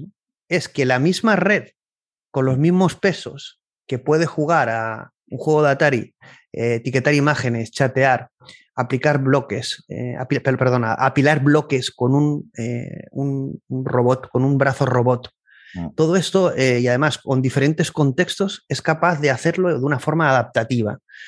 Entonces, eh, eh, este modelo, este multimodelo, ¿de acuerdo? Este sistema de inteligencia artificial multimodelo soporta más de 600 tareas, bueno, concretamente 604 tareas. ¿no? Mm, en resumen, sería Gato es aquello que, que GPT-3 no pudo ser. Mm. Y aquí hay que hacer una reflexión, ¿no? Es decir, eh, bueno, es curioso si veis el paper, eh, mm, casi que se quedaría para media hora de analizar con qué ha sido entrenado Gato, ¿no? Pues con videojuegos, con una serie de modelos, tanto virtuales, matemáticos, juegos, es decir, se ha entrenado y, en qué cantidad, ¿no? Para poder llegar a estos resultados, ¿no? Pero al final la idea es... Perdona que te interrumpa, Plácido, hay una cosa, un factor que a mí también me gustaría saber. En su momento, cuando sacaron Alfa Cero y AlphaGo, lo miré, era el presupuesto en recursos técnicos que habían utilizado para entrenar el modelo. No, por favor, no, no. No, pero eso, pero no, no, no, pero, parece, que, me parece que el alfa, el alfa 0 o el alfa Go habían sido 50 millones de dólares solo en infraestructura de procesamiento de datos, al margen de mano de obra. Bueno, bueno, aquí, aquí además voy a hacer referencia a, una, a un post que, que, ahí sí que estoy con él. Eh, Andrés Torrubia hizo una publicación de, en Twitter eh, cuando salió el modelo de imagen en el que, bueno, básicamente al final es que Google cuenta con una capacidad y una escalabilidad eh, a nivel técnico que, por ejemplo, OpenAI, que es el que, el que está detrás de GPT-3, no tiene, ¿no? Es Google es un monstruo. Entonces, a nivel de escalabilidad, de potencia, de capacidad, ¿quién está al nivel de Google? Amazon, Microsoft, pero seguramente Google Google sea líder ahí, ¿no? Entonces lo que dices tú, el presupuesto o la escalabilidad eh, que requerirá eso, claro. A, Mario, a Mario no le han dado tantos dinero. Todavía no. es, muy importante, es muy importante que la gente sepa el consumo energético que tiene el cerebro humano, que son 20 vatios de potencia. Esa es buena, esa es muy buena. Bueno, la, vatios de potencia somos capaces incluso de, plantear teorías eh, matemáticas, físicas, eh, construir ingeniería, etcétera, etcétera.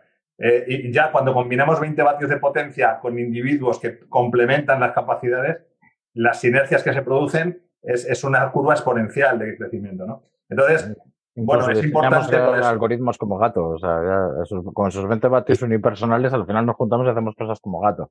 Claro. bueno, ahí, ahí, decía, ¿no? Que la, hay un factor muy interesante y es que los seres biológicos, cuando descubrimos cómo resolver un desafío que se nos plantea y aprendemos algo, eh, no podemos compartir fácilmente ese aprendizaje. Tenemos que hacerlo a través de la cultura, de la educación, lleva tiempo. El otro sistema biológico tiene que estar predispuesto a aprenderlo, captar la información, encontrar un método de comunicar esa información. Mientras que cuando hacemos eso con una inteligencia artificial, es verdad que 50 millones de recursos eh, eh, de computacionales se pueden replicar una vez entrenado el modelo infinitas veces con un coste bajísimo. Entonces, esos dos factores que relacionan el cómo de bien aprendemos los humanos y cómo adaptativos somos con muy poco consumo, qué, qué, difícil es compartir luego ese conocimiento a nivel humano. Mientras que las máquinas les cuesta mucho más aprender de momento, pero les es más fácil compartir. ¿no? Hombre, habrá una evolución ahí, ¿no? Ya lo estamos viendo a nivel de hardware, eh, los, chips específicos para, para escenarios de inteligencia artificial. Pero que vamos que. Pero bueno, que estamos lejos. Ya, ya, claro, que plácido, que nos olvidamos que al principio ENIA, que fue una revolución que permitió calcular la bomba atómica y tal y eso, pero ahora lo ves ahí con, con sus válvulas, con sus cositas y tal, y ocupando una habitación para lo que tenía.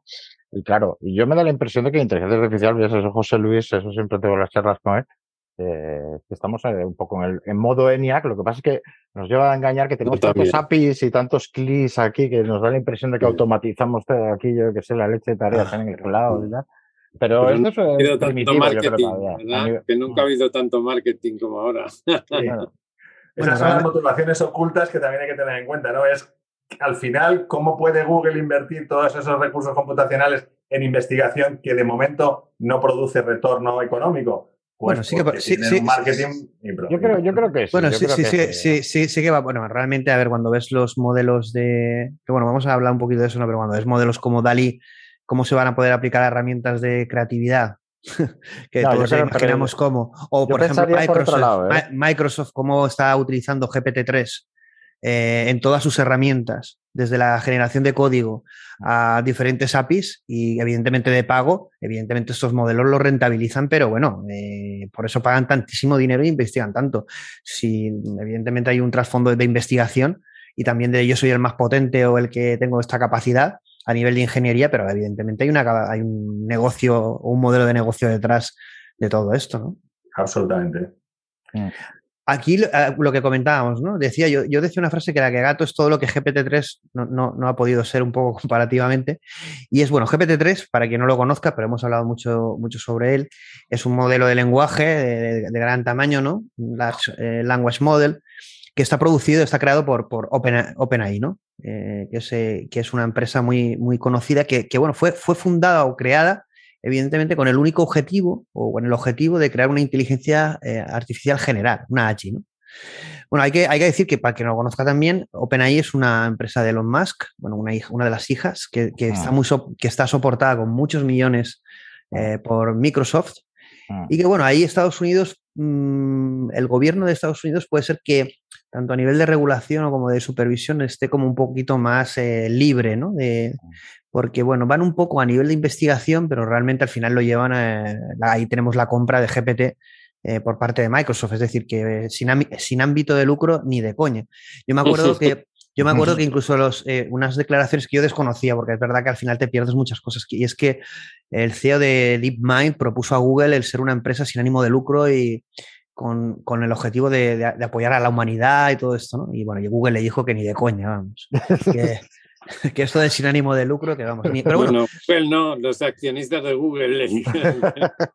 bueno, venga, chaval, venga, lo que tú quieras, ¿no? De, cara, de cara a avanzar hacia la AGI sería interesante empezar a comprender las dinámicas humanas a nivel de individuo y a nivel de interindividuos. bueno, porque la gente que trabajaba en DeepMind lo que veían es que toda esta tecnología, y ellos sabrán mejor que nosotros, ¿no? es decir, esto era muy peligroso, entre, era una tecnología que debía estar al servicio de la humanidad y no de una empresa Big Tech, claro. Pero bueno, Google le dijo, cállate porque te va a ver una colleja al final.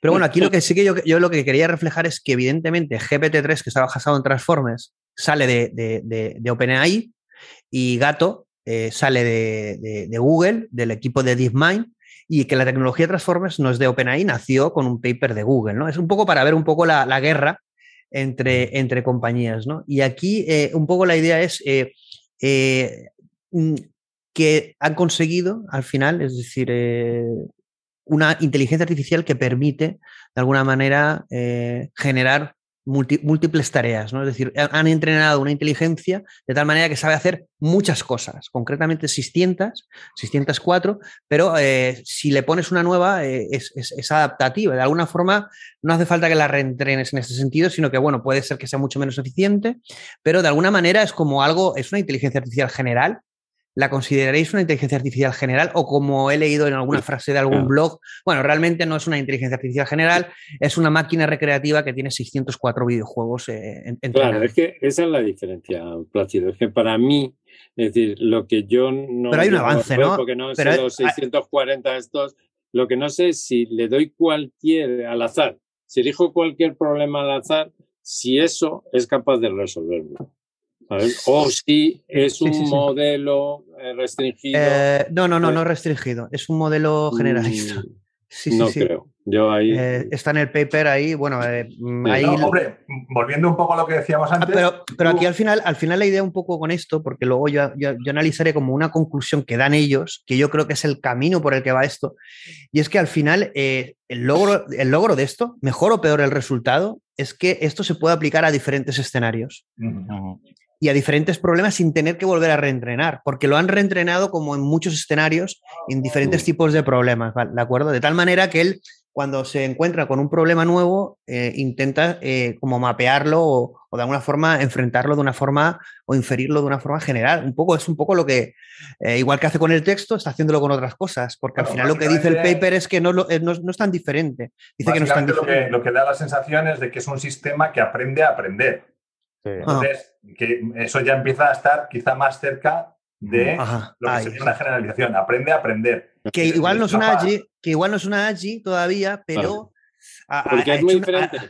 Claro, es muy diferente aprender a aprender que aprender a resolver, por ejemplo. Pero, ha hecho, pero ha hecho un gran avance, porque son los, la misma red, los mismos pesos. Joder, claro, es que faltaría más, o sea, no, no, no vamos a ser nosotros pipios los españoles aquí por muy... entonces, aquí digamos que no es un salto. ¿eh? entonces aquí ha supuesto un avance yo creo que bastante importante, eh, eh, cualitativo y como decía un poco uno de los coautores, con escalabilidad vamos a conseguir muchas más cosas, es decir, cuando metan más cantidad, más entrenamiento, pues aún va a ser más potente, ¿no? Pero va a ser la misma naturaleza, al final de, la misma naturaleza, pero mejor. Pero sí que es verdad que en el paper sí que dicen una frase que a mí es la que me gusta y yo creo que un poco responde a de si es una AGI, no es una AGI, si hace esto. yo creo que ellos mismos al final responden un poco esa interrogante, ¿no? Y me extraña que en, el, en ningún blog hagan la reflexión sobre esta frase. Y es la siguiente, dice, eh, esto lo ponen como conclusión del paper, dice, en el futuro estos modelos, es decir, generales, pero entrenados en diferentes escenarios, lo que van a, proporcionar es un, es, un, es un punto de inicio que no se tenía, de tal manera que con esos modelos ya preentrenados podamos hacer un fine tuning, una optimización y poder enfrentar problemas de una forma más sencilla y no, desde cero.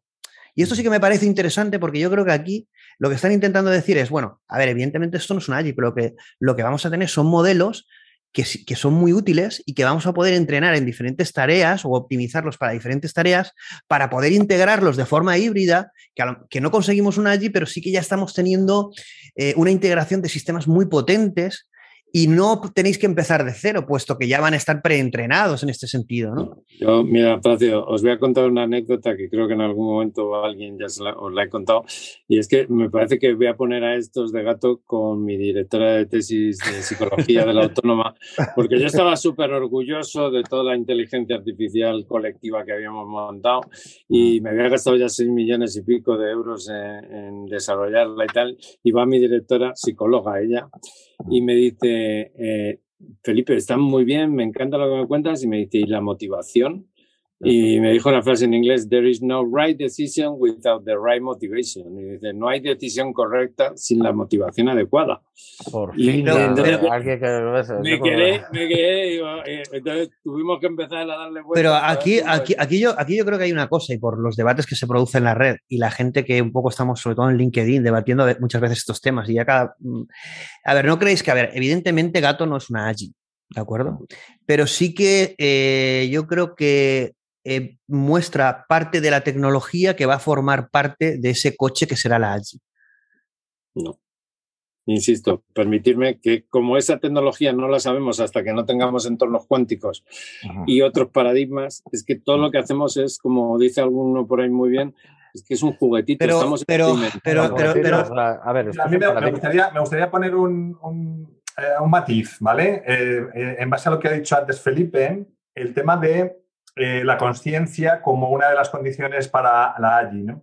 Eh, claro, la conciencia podemos interpretarla desde dos puntos de vista. Nosotros, por ejemplo, estamos trabajando un nivel de conciencia que es una simulación de la conciencia, es decir, yo voy a simular lo que sería un proceso consciente, pero es una simulación, no hay cualias, no hay una percepción eh, por parte de la máquina. ¿no? Entonces, eh, que, la, simulación de la conciencia forme parte del desarrollo de la AGI porque hace que el propio sistema eh, se plantee preguntas, que a lo mejor eso es un elemento interesante de la AGI, ¿no? La capacidad de plantear preguntas más que de dar respuestas. Chapo, Mario, chapo. y, explorar esas preguntas, ¿no? Y la forma de intentar responderlas el mismo, ¿no? Pero luego está el tema de, de, los qualia, y eso es una cosa que incluso desde el punto de vista filosófico, neurocientífico, tecnológico, etcétera, etcétera, hoy por hoy no podemos explicar qué son los qualia, cómo se articulan, mm, si forman parte de, del cerebro, de la interacción entre cerebros, de la propia física. Ah, a, ver, eh, a ver, realmente tenemos que ser eh, honestos. Bueno, yo no lo sé si opináis igual, pero no tenemos ni idea de eso. Y ni siquiera sabemos lo que es la conciencia. bueno, yo, sí me permitís un poco puntualizar ahí. Yo, la verdad es que todo el debate de esta inteligencia artificial fuerte, así a nivel de, filosófico ya, de, que seamos capaces, yo, lo veo muy lejos, si acaso. Pero de hecho, es que muchas veces he estado pensando que, que, estos sistemas, o sea, yo ya me daría con un canto en los dientes y al final la cosa, bueno, que se me daría. Creásemos, digamos, eh, es que no quiero usar la palabra organismo por el, por el tono biológico, pero, pero un, un punto cognitivo, un centro cognitivo eh, que interactúa con un entorno y que además eso, que pues, ¿por qué, no, ¿Por qué nos gusta la inteligencia artificial? Pues es la clave. O sea, tenemos tendencias. Además, a los seres humanos nos, terminan gustando el mismo tipo de cosas, igual que otros organismos acaban eh, compitiendo por el mismo tipo de cosas. Y eh, el, punto de encauzar estos centros, estas nuevas inteligencias, o como se quieran llamar, o estos algoritmos, estos puntos cognitivos situados, eh, a lo mejor es que el tema, yo, vamos, yo me daría de verdad con un canto en los dientes con, con, con, crearlos, con, con ver, desarrollarse eh, con autonomía y eh, de forma que ya no necesiten, digamos, tutorización. O sea, ver una cosa que creciendo de manera similar a una ameba, si quieres, resolviendo problemas de ese entorno y de entornos que nadie le ha enseñado y si ya intervención humana, que sea capaz de ir eh, mostrando comportamiento inesperado, interactuando. A mí me gustaría ver la complejidad en acción. Ah, yo, voy un poco por ahí, lo que tú comentas, porque al final un poco eh, la sensación es la siguiente. Cuando tocamos estos temas, mm. eh, como siempre lo comparamos con la inteligencia humana y lo que es el ser humano, eh, siempre se tumba todo. Cualquier logro que se consiga es como te pueden decir, mira, no sabemos nada del ser humano, de la conciencia ni del cerebro, o lo que sabemos es súper poco. Es decir, es que es así, sabemos cada vez más, pero no sabemos. Y luego a la hora de abordar un AGI, igual que podemos simular una neurona, que es algo concreto del cerebro, pero que hay 300.000 procesos que no, que no conocemos que, intervienen o si intervienen no sabemos tampoco cómo afectan, pero es verdad que al final tenemos unos resultados. Y es lo que dice Abel, ¿no?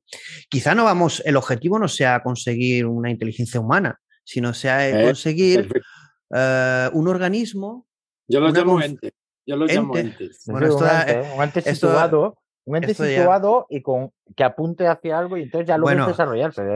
bueno, aquí, aquí por algunos, eh, me acuerdo cuando hicimos el programa de HumanX, el mm. último, que hablábamos, eh, nos, eh, muchos oyentes nos dijeron que, que, les daba terror el discurso. ¿no?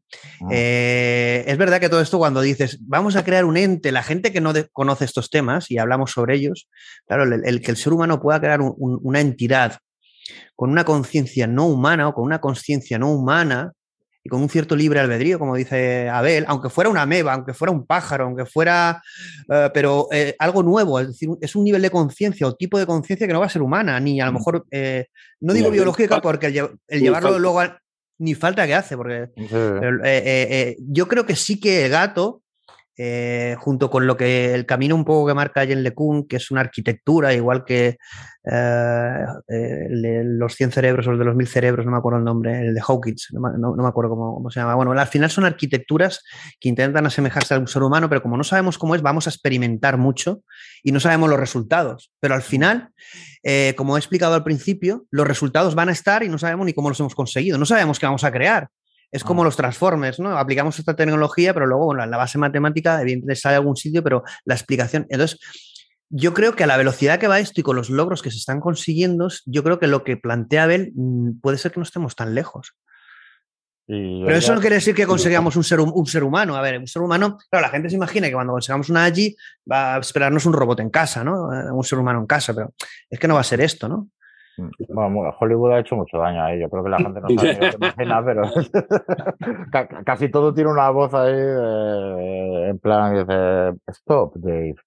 Don't do it, Dave. En plan Odisea 2001. Bueno, ah, bueno eh, eh, ayer, ayer eh, un poquito por comentar el tema de las H, ¿no? es decir, analizábamos si nosotros cuando tengamos una relación con este tipo de entidades que vosotros estáis hablando, estas nuevas inteligencias, superinteligencias, inteligencias colectivas, allí como queráis llamarlas, qué tipo de relación afectiva, emocional vamos a poder tener, tanto nosotros con ellos como ellos con nosotros. Y ahí hacíamos eh, alusión a un cuento de Isaac Asimov sobre una niña que es criada por un robot que me emocionó porque, bueno, resumidamente lo voy a decir, era una niña que es criada por un robot porque los padres y bueno, la madre al final le, dice que no, que con el robot no, pero la niña es a lo que quiere muchísimo el robot porque la ha criado. Y ah. entonces, eh, cuando se hace mayor, pues la niña recuerda mucho el robot y los padres le dicen, oye, pues mira, si es que no, eh, es un robot, vamos a ir a la fábrica, ¿no? Y bueno, va a la fábrica, la niña se cae, bueno, le, salva el robot y al final la madre acepta que se vaya con el robot. Bueno, la cuestión es que es un, es un relato entre robots y niños del futuro, de Isaac Asimov, que es un genio, pero al final te transmite como ostras, las emociones que vamos a tener con los robots van a ser humanas realmente, ¿no? Es decir, es que te ha cuidado. Es que. claro, eh, te, cuento, te cuento una. Esto lo escuché en un congreso que participé hace años. Era un experimento muy interesante, ¿no? Para que veas el nivel de afectividad que podemos llegar a, atribuir a cosas no ya tan complejas como un robot humanoide.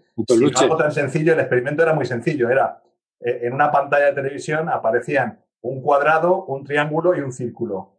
¿Vale? Y una de esas figuras estaba conectada a un joystick y el usuario, el, probando, podía gestionar los movimientos de esa figura geométrica.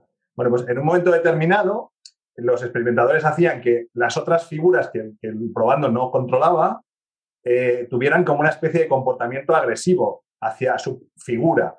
Y la respuesta fisiológica del probando era una respuesta emocional. Ah. Se, tenía una respuesta como si le hubieran agredido a él, cuando realmente era un triángulo, un cuadrado, una pantalla. Entonces, nuestra capacidad de, engancharnos afectivamente con todo aquello que responde a nuestra voluntad y que se convierta en una extensión de nosotros mismos es brutal.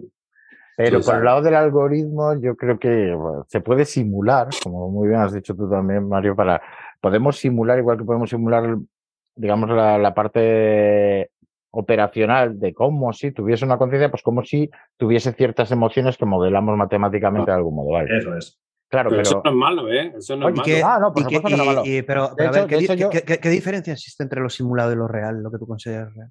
Pues que nosotros, nosotros, nosotros, de verdad. Nos vamos a la ontología. No, pero no, no, no, Mira, nosotros, si yo muevo con el joystick mi triángulo y mi triángulo ya es mi triángulo y me encariño día tras día con él, ¿qué significa eso de que me encariño? Pues que ya mi motivación se, orienta a considerarlo, pues yo qué sé, siendo un primate eh, o un homínido, como que es parte de mi grupo, los otros son externos a mi grupo porque carezco de control y ya se activan una serie de mecanismos que me hacen subir la presión arterial cuando el cuadrado de las narices se le acerca a mi triángulo, que que te, que te parto, y que eso, el algoritmo, pues yo es que le falta esa historia evolutiva detrás y todo eso. Estamos entrando en inteligencia general. Claro, no, no, es que nosotros tenemos una serie, tenemos una serie de, de, de, parte fisiológica también que activa, pues eso, ya sensaciones, la parte de qualia, que como todavía no sabemos, ni, es que no sabemos formular ni el problema ni la pregunta. Yo es que es una cosa que, que te rompe la cabeza que no sabemos ni pensarlo de momento. El día que lo sepamos pensar y que te, veamos un camino para intentar averiguar cómo va lo de, lo de la conciencia y los qualias, si es que alguna vez aparece, estará muy bien. Al nivel que tenemos hoy de discusión, es que queda menos que filosófico, porque es que no sabemos lo que estamos diciendo muy bien. Cuando, o sea, ya hay, hay, un, hay, hay todavía un hiato en, en, la explicación teórica que es un abismo. Entonces, pues mira, mejor nos paramos aquí, pero con la vista puesta a intentar ver cómo formular de acuerdo. Muy de acuerdo. Eso, nos lleva a una posición muy interesante y es por qué nos dedicamos a lo que nos dedicamos y buscamos lo que buscamos y es porque el placer de buscar resulta tan atractivo. otra, otra apúntate una muy buena, Mario. Es ineludible. es, bueno, ayer comentábamos en el programa de, bueno, era el programa de Amor Robot, ¿no? Es de, decir que hay cosas como innatas en nuestro algoritmo, como es, por ejemplo, el de sentirse atraído por el sexo opuesto para poder reproducirnos, porque si no el mundo se acabaría, ¿no? Es decir, esto está en nuestra propia, en nuestro propio no, no, eso ha cambiado. Bueno, sí, sí, ahí, ya, ya, bueno, ahí, me voy a, meter, pero bueno, a nivel... A Te estás metiendo en un berenjenal, pero eso ha cambiado porque ya la, la, especie, no la reproducción no es, ya hemos sustituido parte de placer en el acto sexual que no necesita reproducción. No, pero, si el, pero si el sistema, ahí lo que planteo, bueno, incluso eh, estuvimos hablando que en Grecia, por ejemplo, el amor perfecto, lo que se planteaba eran entre eh, eh, personas del mismo sexo, era el amor perfecto, ¿no? Es decir, se habló de muchas cosas, nos metimos en, varios charcos. sí, es un buen charco ese. Pero bueno, nosotros no tenemos en, ni... En Esparto no tanto. A ver, nosotros vamos al debate, no vamos con la verdad absoluta, estábamos un poco trasladando reflexiones, ¿no? Lo que sí que veíamos es que, evidentemente, para que el sistema se mantenga tuviera, pues había una atracción entre opuestos y una reproducción y, una y un, principio de supervivencia, por ejemplo, ¿no? Es decir, por ejemplo, si no existiera el amor en el sistema, no, la entropía, por ejemplo, el sistema no se mantendría. Entonces son cosas como lo que ha comentado Mario, que es eh, por qué sentimos afán de búsqueda, de, la verdad, de conocimiento. ¿Eso es algo aprendido o es innato en el ser humano? Bueno, yo, yo personalmente puedo hablar de mi propia experiencia subjetiva, que es eso. Sí, sí. a, mí lo que, me da miedo en los sistemas que, que, creemos nosotros, o que sobre todo creen otros eh, a nivel incluso más gordo, es que, que, se aprovechen de esa, de esa afectividad, eh, un poco naif que tenemos el resto, para ir interactuando con nosotros de manera casi perfecta y sobrepticia para para llevarnos al huerto, ¿verdad? Oye, pero, eso, es la, eso es la película es Machine. La película es Machine es. A mí esa es la parte que, me, que, que, que, sí que me da más. Porque es verdad que nosotros somos así, vamos, a, vamos a tener esa relación afectiva. Pero si es suficientemente sutil el algoritmo, digamos, como yo decía al principio, eh, jugando el juego de llevarnos por, por el camino que, que, quieren los que han puesto ahí. Bueno, aquí, aquí en, la, en la película de Smash Mark, Mark Zuckerberg, me refiero a ti. Aquí hay, hay, hay, una escena en la película de Ex Machine que es eh, una famosa de Alex Garland, que es, bueno, es la chica y ah. está el, uno de los programadores, bueno, que es invitado allí. Y bueno, la chica le pregunta, ¿te sientes atraído por mí? Bueno, la cuestión es que, claro, el chico al verla tan guapa, ni piensa que es un robot, ni piensa que es un algoritmo, y eso que es programador. Al final el chico está enamorado y atraído por ella, ¿no? Y ah. ella empieza a jugar con todo eso, ¿no?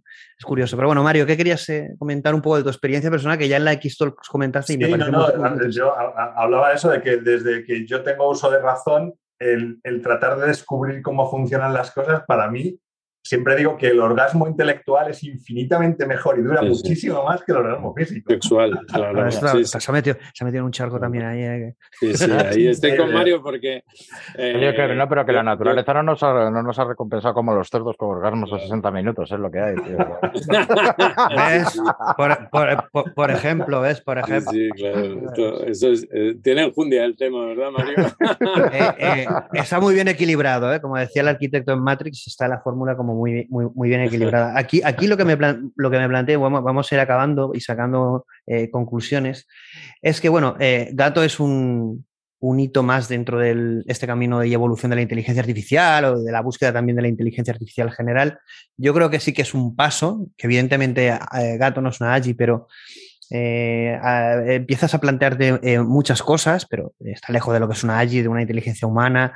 Porque hay, eh, pero sí que, sí que yo huyo de, ese catastrofismo de decir que, a ver, no tenemos ni idea, pero es verdad que estamos avanzando eh, muy rápido, a lo mejor no en la dirección correcta, pero si no es la correcta, pues volveremos y volvemos, pero estamos sacando resultados. Es decir, que al final no es un modelo que no haga nada.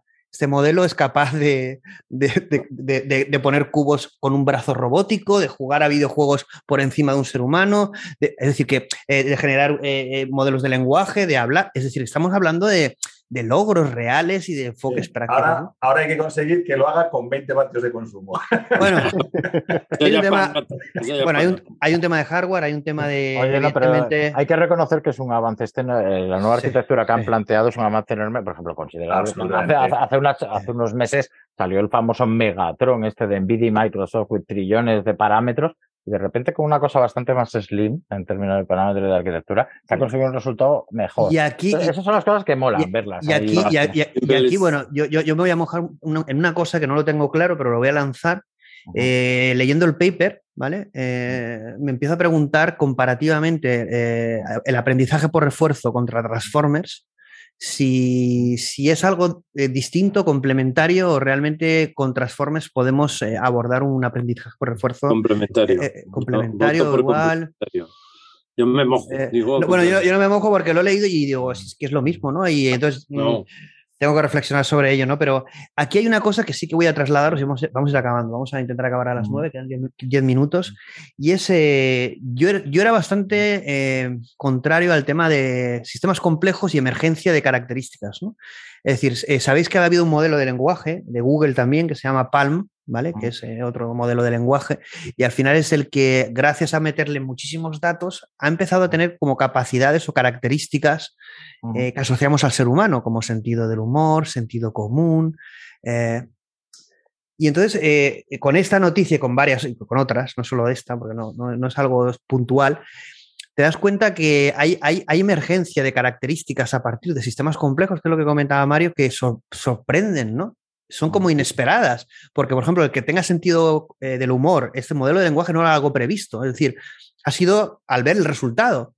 Entonces, eh, esto lo podemos esperar también de, estos sistemas, ¿no? Puede ser que nos llevemos sorpresas y empecemos a ver características que no esperábamos o humanas. Seguro, seguro. A nosotros nos ha pasado 10 o 12 veces en los 10 últimos Entonces, cuando la gente, cuando la gente tiene miedo de cuando nos oye hablar, también tiene razón, ¿no? Porque si tú dices, mm, no sabemos cuál es el resultado que vamos a obtener, la gente que desconoce esto dice, hombre, Terminator 2000 no va a salir, ¿vale?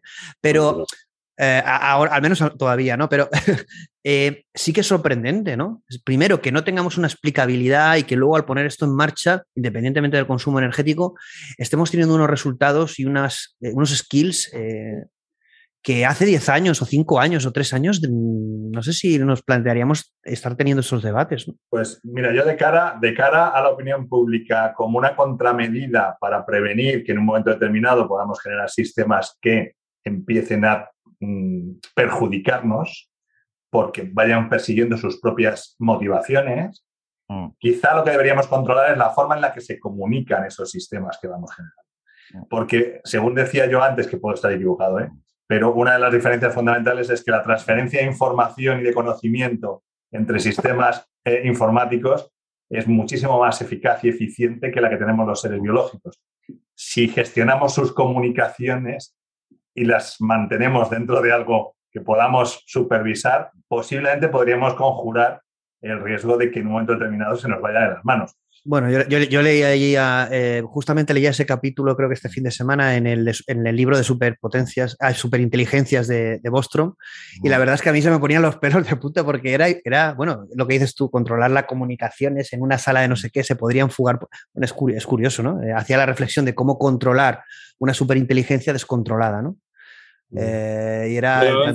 Los humanos los humanos somos muy variopintos y hay guerras entre los humanos. O sea, ¿por qué vamos a pensar que en una inteligencia general artificial no va a pasar algo incontrolable? No, yo, yo creo de hecho, que de hecho uno, de los, uno de los pilares sobre el que, eh, además tengo, es una línea de investigación que no he tenido tiempo de explorar, pero que me apetece mucho, tengo un paper a medio empezar, es eh, cómo la complejidad, para que surja complejidad, requiere constricciones, requiere desafíos si no metes constricciones a un sistema, el sistema no tiene necesidad de complejizarse. Y con los sistemas biológicos y los sistemas electrónicos artificiales pasa exactamente lo mismo. Tú tienes que meterles constricciones y son las constricciones y cómo salvan esas constricciones. modelan el. Lo que fuerza el que surja y que emerja. bueno, aquí hay, una aquí, hay una teoría que, es bastante reciente, es de David Deutsch, es de la teoría del constructor. Bueno, esto no viene a relación con este, con este programa, pero sí a relación de lo que acaba de decir Mario. Y yo haría la reflexión de dos cosas. Una es eh, qué, relación existe para que haya una evolución. Primero, eh, la entropía, es decir, lo que dices tú, reglas o retos, que eso está en la propia naturaleza. Y después, otra, los valores iniciales. Que la teoría del, constructo, eh, del constructor habla mucho sobre eso. Al final es eh, somos lo que somos, ¿por qué? Por lo que dices tú, la entropía, las reglas, las dificultades, los retos, la motivación, como decía eh, Felipe, pero también está condicionado por los valores iniciales. ¿Hasta qué punto? Fíjate, nosotros hemos eh, llegado a la conclusión de que iniciando dos inteligencias artificiales colectivas en dos test distintos son dos evoluciones distintas y dos respuestas distintas. De hecho, eso es uno de los factores que define un sistema complejo, que son, que son dependientes de las condiciones iniciales. Exacto. Y que es una evolución no lineal. Aunque sea determinista, ¿eh? Aunque sea determinista, es no lineal. Pues os, invito, eh, no, estoy muy capacitado para hablar sobre ello porque lo tengo que ver, pero la teoría del constructor de, David Deutsch, que eh, es, un autor que está muy relacionado con la serie Devs, de, que también es de Alex Garland, del, autor de Ex Machina, pues habla mucho sobre eso y es una de las teorías que me, queda en plan, what the fuck. Que bueno, que al final, la verdad es que es apasionante. Yo creo que, eh, bueno, ya vamos a daros el paso para que hagáis titulares, pero estos debates hace unos años, no, esto no lo tendríamos. ¿eh? Eh, yo creo que la verdad es que es un debate muy humanista, pero a la vez científico, a la vez tecnológico, a la vez práctico, de reto de, negocio también, un, reto ético. La verdad es que, bueno, hicimos un programa de ética, tú has hablado de, de un framework ético, ¿no? Habría otro, otro debate de qué ética va a tener esta inteligencia artificial general eh, o una superinteligencia, ¿no? Y quién lo va a definir, ¿no? Pero bueno, esos son otros debates. Yo, yo, yo creo, quiero pasaros ahora la palabra y un poco, pues, eh, que deis un titular, sensaciones del programa, si os ha gustado, nos ha gustado, que, y un titular. Eh, yo creo que ha sido interesante, se, ha pasado volando. No vamos a hacerlo tampoco muy largo. yo, no, si me dejáis. No, me acuerdo qué programa, sí, ya, ya os doy el paso, porque no, me acuerdo qué programa la gente ya se está durmiendo. Entonces, vamos a intentar que los programas duren hora, hora y media. Eh, bueno, fue un programa que hicimos a las 10 y duró hasta las 12 y media, ¿no? Entonces la gente ya está durmiéndose. Hoy no es el caso porque es muy interesante y además con las, ya son las 7 y media, entonces es diferente. Si quieres, Felipe, empieza si quieres tú y vas cerrando. no tengo ni idea de dónde nos va a llevar y cómo vamos a llegar a la inteligencia general, esta artificial general, pero va a ser divertidísimo. Ah, eso sí. Me, lo has quitado, me lo has quitado de la boca. por eso me he adelantado a ver, te he creído. the, fun is going on. y oye, y, también un poco, yo esto eh, eh, eh, hago siempre bandera, ¿no? Del, talento patrio, de que hay mucho ah. talento, talento trabajando en inteligencia artificial, pero también en, proyectos como los de Nodel o los de Mindkind, que son muy, muy atrevidos eh, y con evidentemente con gente muy profesional detrás, con un conocimiento y una visión eh, apasionante, ¿no? Ya lo, vimos en la X-Talk con las intervenciones de, Felipe y que evidentemente no siempre, mm, evidentemente no vamos a tener a lo mejor de momento la capacidad de Google las Big Tech, pero sí que se hacen cosas muy interesantes en nuestro país que además son necesarias, ¿no? Es decir, eh, dar visibilidad a este tipo de iniciativas y ver qué pasa con ellas, cuáles son las sensaciones, dónde van, la evolución, lo que podamos ayudar a darles visibilidad, porque al final estamos todos en el, mismo barco, ¿no? Bueno, algún titular, Felipe, algún titular para que lo pongamos en redes sociales y que hagamos ahí. Eh, pues ese, es decir, no tengo ni idea de dónde va a ah, estar pero sé que va a ser apasionante el viaje. Nos vamos a divertir.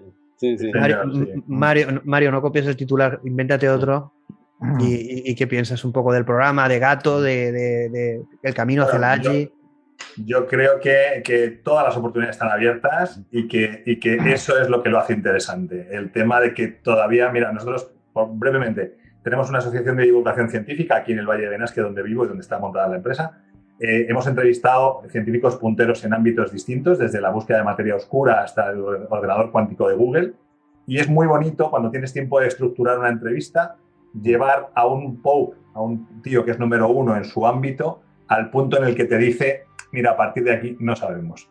Hemos conseguido hacer eso seis o siete veces y es apasionante gente de ámbitos completamente distintos que te digan, mira, a partir de aquí no sabemos cómo funciona. Eso es lo que hace que la ciencia, la, la humildad de pero, pero eso es la ciencia. Yo, yo, yo, yo, creo que hemos vivido en, en, este tema de la pandemia como un endiosamiento de la ciencia. La ciencia es el pilar fundamental de la humanidad, pero tiene que ir siempre unida a la humildad, ¿no? De, de qué poco sabemos del universo, del cerebro, de todo, pero también cuánto logramos, ¿no? El ser humano eh, estamos logrando cosas increíbles. Pero bueno, yo creo que la ciencia siempre tiene que venir eh, desde ese punto de humildad y de ignorancia eh, continua, ¿no? Porque si no... Ahí, está, ahí está la motivación, el que no sepamos todo. El día que sepamos todo, el mundo será El que se cree es peor. El día en que uno se cree que lo sabe todo. Resetean la simulación. Resetean la simulación. Resetea, resetea. El gran reset, ¿te acuerdas? el gran reset. Bueno, a ver, venga, va. Como has puesto el fondo ese de gato, haznos un resumen titular de qué te ha parecido el programa. No, el programa eh... entretenido, la verdad.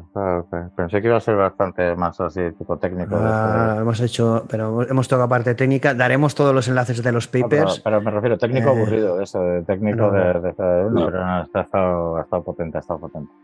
Que, a ver, pues que esto sí que, que va a ser entretenido, ya lo han dicho. Déjame pensar. Ah, vale que, sí, que está muy bonito, que la inteligencia artificial es una revolución que va a ayudar a la humanidad, pero estaba mirando los, los accionistas y propietarios de Alphabet y veo que es Vanguard, BlackRock. Eh, sí, las, juntas de accionistas creo que se van a orientar hacia el non-profit y, esto. Sí. Y, así todo.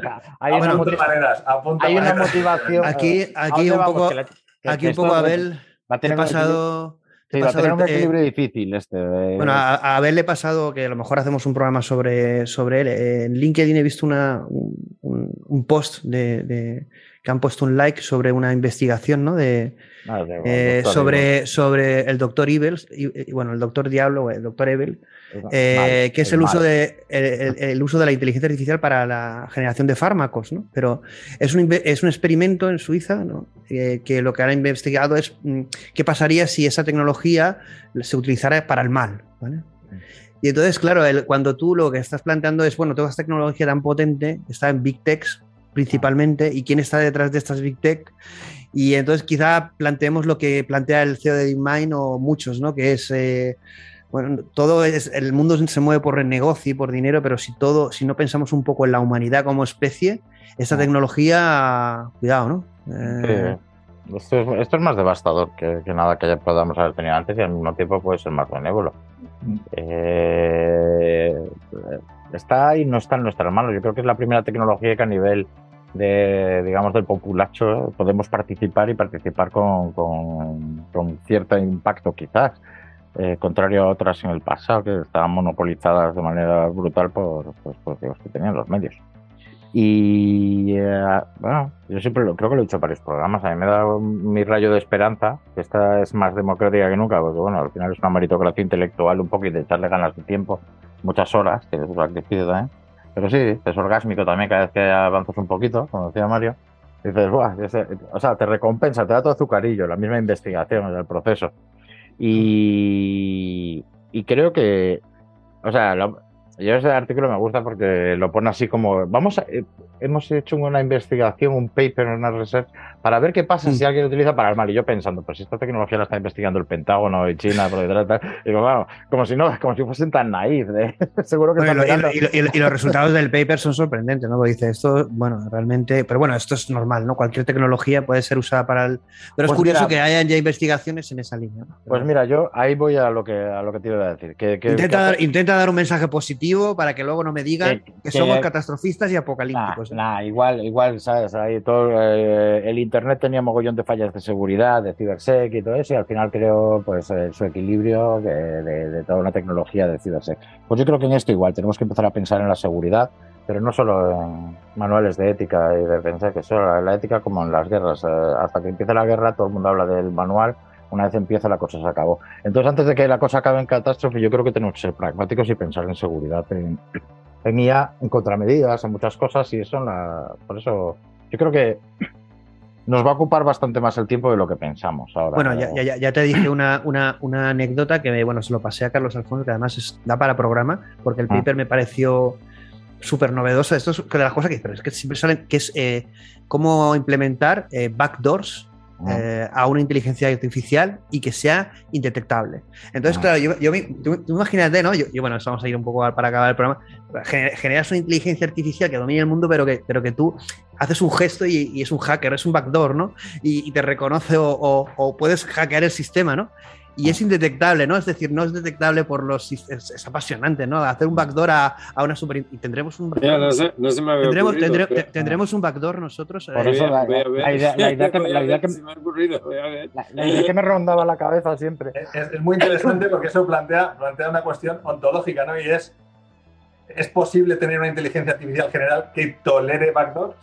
Exacto, exacto. Bueno, el paper está basado es más, es, más, es, más, tenemos backdoors que no, que no sabemos. Eh, claro, claro, uy, uy. Estáis desparramando. ¿eh? Venga, hombre, la parte filosófica y al final.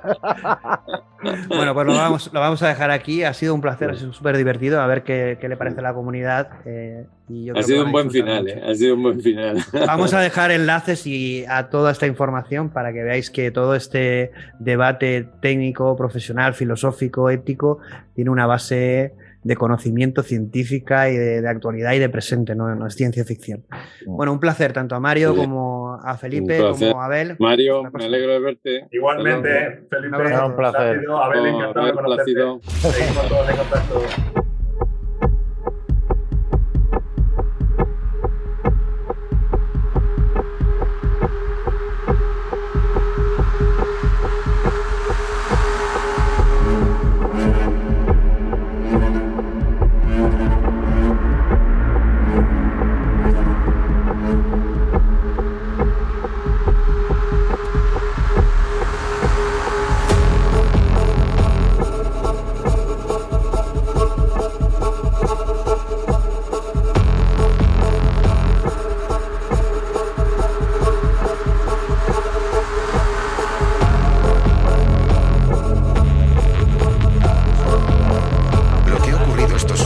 Años es que se ha resuelto la inteligencia perceptual.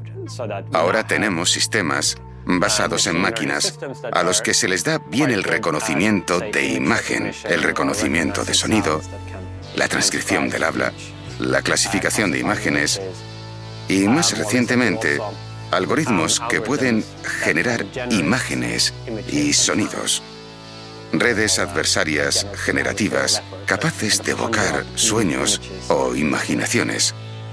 Todavía no existe un lenguaje consistente para construir esto desde cero. El conocimiento conceptual, la planificación jerárquica, son retos que están pendientes de desarrollo. Pero si llegamos a ese punto, cuando lleguemos, creo que el paso hacia la superinteligencia sucederá con bastante rapidez.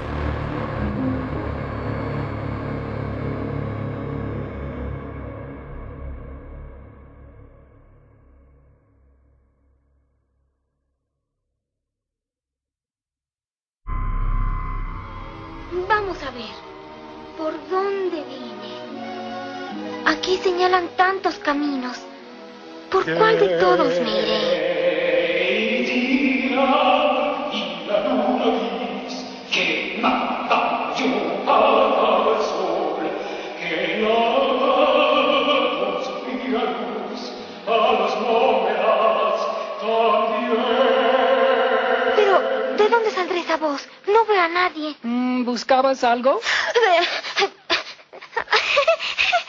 No, no, no, no, no, no, solamente estaba yo. No tiene ninguna importancia. Espera un momento. Mm. Segunda estrofa. De día y la luna gris quemaba y opacaba el sol. Pero, si no eres más que un gato. Un gato rizón que lava con su fría luz. No, espérate. Por favor, no te vayas. Tercera estrofa. En tu honor. No, no, ya no. Gracias. Solo quiero saber qué camino debo tomar. Pues depende a dónde quieras ir tú. Eso no importa. Si tú me dices... Entonces, realmente no importa el camino que escojas.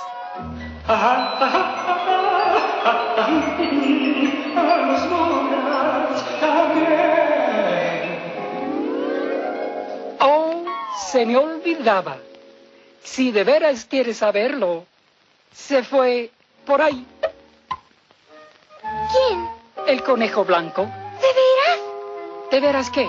¿Que se fue? ¿Quién? El conejo. ¿Cuál conejo? Pero si acabas de decirme que me...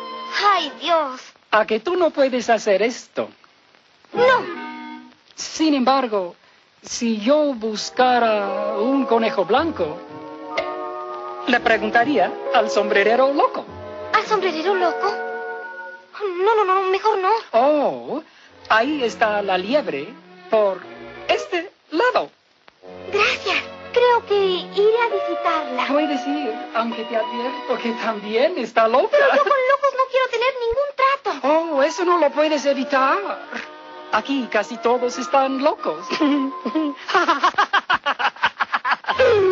Tú tal vez notes que yo no las tengo todas conmigo. y las moverás también. Dios mío, más vale ser amable con esta gente, porque todos parecen estar locos.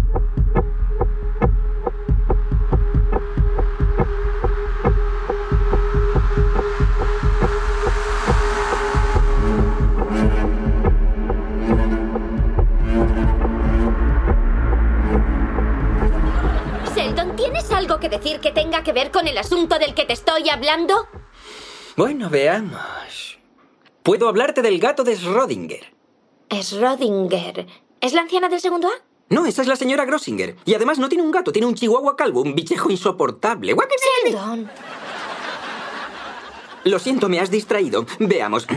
En 1935, Erwin Schrödinger, para intentar explicar la interpretación de Copenhague de la física cuántica, propuso un experimento en el que a un gato se le metía en una caja con una ampolla de gas tóxico que se podía romper en cualquier momento. Y puesto que nadie sabía si la ampolla se había roto o no, antes de abrirse la caja, se consideró que el gato podría estar vivo o muerto.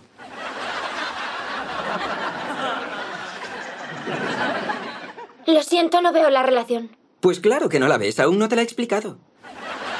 Tendrías que ser telépata para verla y no existe la telepatía. ¿Sheldon, quieres seguir? Al igual que el gato de Schrödinger, tu presunta relación con Leonard ahora mismo puede considerarse fracasada o con éxito, y solamente abriendo la caja averiguarás lo que ocurre.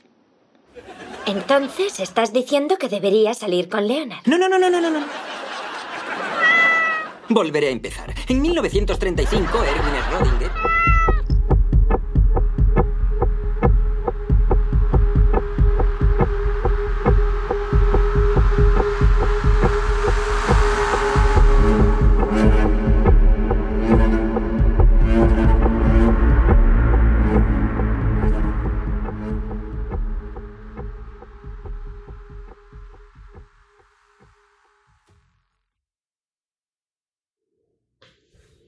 Bueno amigos, ¿qué os ha parecido el debate? Apasionante, ¿no? La verdad es que apasionante el debate y apasionante continuar con el debate. La verdad es que cuando terminamos yo creo que nos quedó la sensación a todos, los participantes, de, de haber disfrutado muchísimo y de estar viviendo un momento único, tanto a nivel tecnológico como humano y también de, de tener más ganas de debatir este tema que de ser un tema de ciencia ficción se ha convertido en un tema de actualidad, de reto humano, de presente. Es el debate de la historia del hombre. Ser creadores de inteligencia a imagen y semejanza nuestra o no. Tendríamos que preguntarnos qué inteligencia surgirá de este tipo de desarrollos. ¿Lo sabemos? El gato eh, para los egipcios era un animal de, de poder un animal que representaba o simbolizaba lo divino, la conexión con el otro lado, la conexión con Dios. Gatos en, los grandes avances de la ciencia, en los grandes descubrimientos o nuevos paradigmas del hombre. Curioso, ¿no? El gato de Schrödinger Gato de Alicia en el País de las Maravillas. Gato en DeepMind. En inteligencia artificial. En el camino en la creación de una inteligencia. inteligencia artificial general.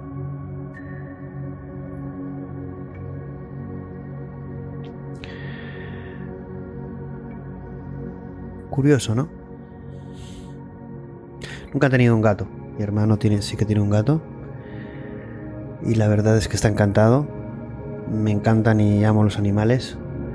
Pero bueno, la verdad es que no, no, tengo un gato. Para quien tenga curiosidad. Me recomendaron una vez eh, tener eh, un gato por, la, por el aprendizaje que se tiene al convivir con ellos. Pero bueno, por internet sabéis el amor que la humanidad siente por, los animales en general, pero por, los gatos en internet es una, locura, ¿no?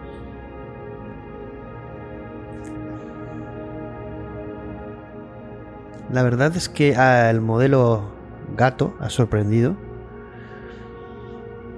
Porque los resultados, eh, como hemos comentado, ¿no? como, como pasó con, con el anuncio de Palm, el modelo de lenguaje de Google, donde a partir de una complejidad de un tamaño empiezan a aparecer mm, comportamientos o propiedades eh, emergentes. Como comentamos, lo que subyace a Gato es una tecnología que es Transformers, que es la que está arrasando, transformando lo que es el dibujo de y la evolución del sector de la inteligencia artificial. De ahí tantos avances en tan poco tiempo este año, ¿no? Me acuerdo algunos profesionales y visionarios, lo de visionarios entre comillas, que anunciaban un 2022 muy tranquilito. Lejos está de mi ánimo y, sobre todo en el de la comunidad de XJava y supongo que también de todos los profesionales de inteligencia artificial en general hype porque Yo creo que la inteligencia artificial está en boca de todos, quizás es un término ya demasiado usado, hay muchísimo desconocimiento.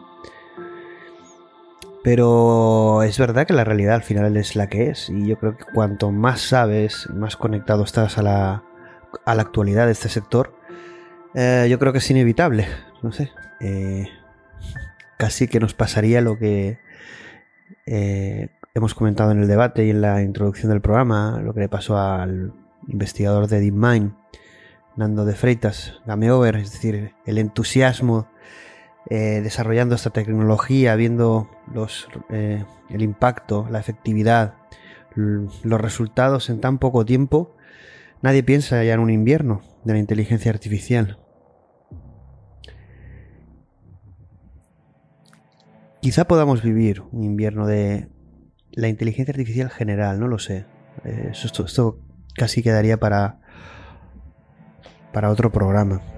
Pero yo no creo que vivamos eh, otro invierno de la inteligencia artificial. Vivimos, estamos ya en la era de la inteligencia artificial.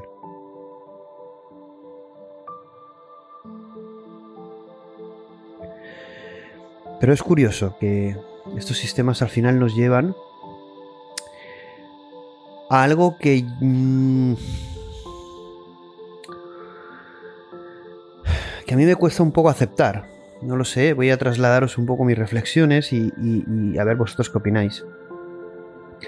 Al final estos resultados me llevan a, a, pensar en sistemas complejos, en el caos, el orden, la entropía como sistemas donde conocemos las características y los elementos de ese sistema complejo, ya sea biológico o artificial. Estos componentes al final crean algo eh, imprevisible y que muchas veces eh, no sabemos explicar y, surgen estas eh, propiedades de complejidad, de emergencia, estas características emergentes que nadie esperaba, ni siquiera los mismos creadores, ¿no? Es la teoría de la complejidad, ¿no? Quizá dediquemos algún programa a, a profundizar en todo esto desde esta perspectiva, ¿no?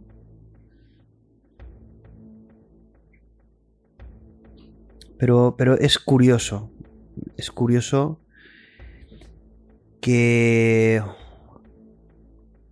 uno de los caminos sea el de ver qué propiedades emergentes surgen de eh, estas tecnologías eh, cuyos resultados no sabemos con exactitud cuáles van a ser, pero efectivamente la combinación de potencia, arquitectura y datos cada vez está proporcionando unos resultados más eh, efectivos y a la vez más generales, lo que lo acerca a pues, una inteligencia o unas cualidades eh, humanas, pongamos lo de cualidades humanas entre comillas.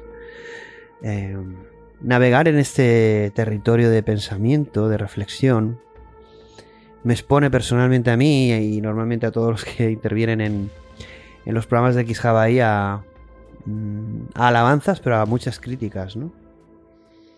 Pero yo creo que era un, un camino y una actitud necesaria para que el gran público, el mundo general, tuviera acceso a este tipo de conocimiento y reflexiones, porque hay muchísimo desconocimiento. Siempre con los pies en el suelo, o cuando dejemos de tenerlos, pues decirlo y, decir que al final es, eh, es un salto lógico o una opinión, una filosofía o una visión que podemos tener, pero sin, sin una parte a lo mejor científica, técnica o práctica que la apoye, ¿no? Pero, pero cualquier desarrollo, ¿no? Y más en el tema de la inteligencia artificial va a tener una parte de pensar algo nuevo antes de desarrollarlo. Esto que estamos viviendo no es una historia repetida. Nunca hemos tenido esta tecnología.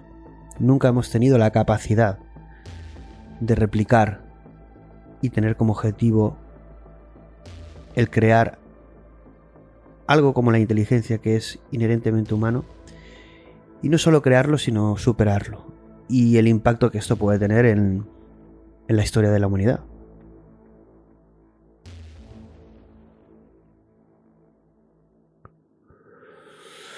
La pregunta al final eh, que queda en el aire es, y bueno, en el que está también este debate, pues la comunidad científica, técnica, sobre todo la, de inteligencia artificial más profesional, ¿no? Es eh, si Gato supone el primer paso o marca el camino para conseguir y crear una inteligencia artificial general, una AGI, ¿vale? Bueno, primero habría que decir o intentar explicar qué es una AGI, ¿no? Al final, bueno, también seguramente creemos eh, nuevo contenido para profundizar en este tema, pero eh, podríamos decir que una AGI es una inteligencia artificial general que, se, que tiene pues eh, el mismo nivel, capacidad que una inteligencia humana. Normalmente las inteligencias artificiales están vinculadas a, o optimizadas a una única tarea y una inteligencia artificial general, como una humana, eh, se puede aplicar de forma general a, a, muchos escenarios y problemas, como es nuestra inteligencia y bueno, como sucede a Gato, que, que tiene capacidades eh, múltiples, ¿no? Es multimodal y multifuncional. Bueno, realmente eh, aquí hay un debate, hay mucha gente. Los, eh, cuadriculados tradicionalistas, viendo el resultado y la evidencia, dicen que este es el camino de la AGI. ¿no? Eh, yo, yo creo que es un gran resultado, pero nos lleva a, al mismo, a la misma esencia, que yo creo que no es una inteligencia artificial general. Creo que es una herramienta potente, creo que va a suponer, como bien dice el paper, el crear modelos eh, base o lo que está llamándose ya como foundation models, modelos fundacionales, no sé si llamarlos o traducirlos así, que puedan integrarse eh, de forma rápida en nuevos escenarios o, problemas eh, pero también en nuevas arquitecturas. Nuevas arquitecturas que algunas de las que he podido leer, como por ejemplo Jen LeCun con, Meta, sí que ya proponen, y bueno, también he leído otros papers eh, súper interesantes que profundizaremos en, otros programas, como eh, un paper de Google que me ha dejado sobre un tema de autorreferencia o, un paper de metamemoria.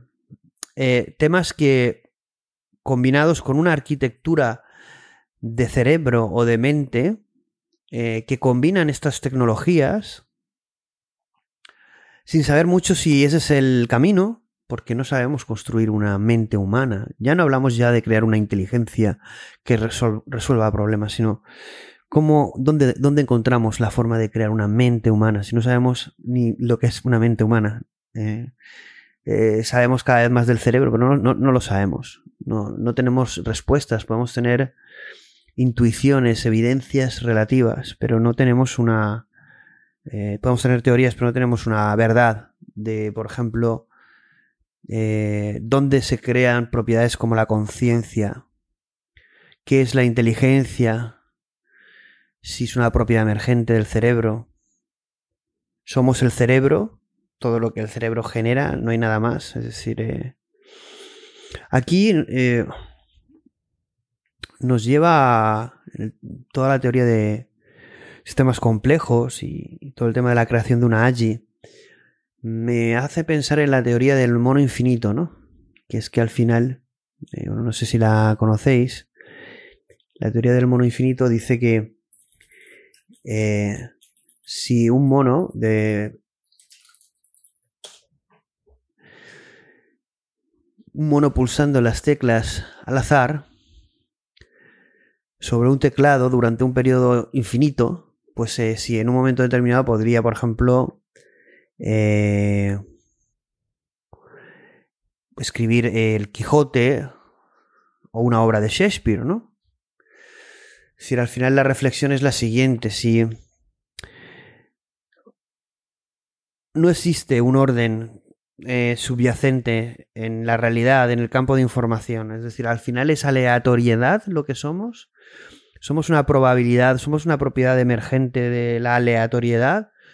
Un mono infinito, como dice la teoría, al final, si lo pusiéramos a teclear de forma infinita, mm, crearía el Quijote o una obra de Shakespeare. Si tuviéramos infinitas piezas de de puzzle Lego y las lanzáramos al aire infinitas veces, al final una de las veces que caen se crearía un avión.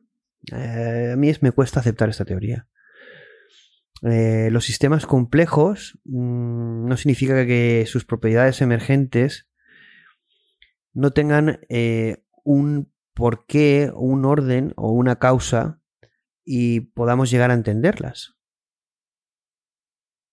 Mi pregunta es si en la creación de una inteligencia artificial general, debemos centrarnos en las propiedades o en el sistema complejo que hace que emerjan esas propiedades, o directamente podemos ir a las propiedades que queremos que emerjan. Porque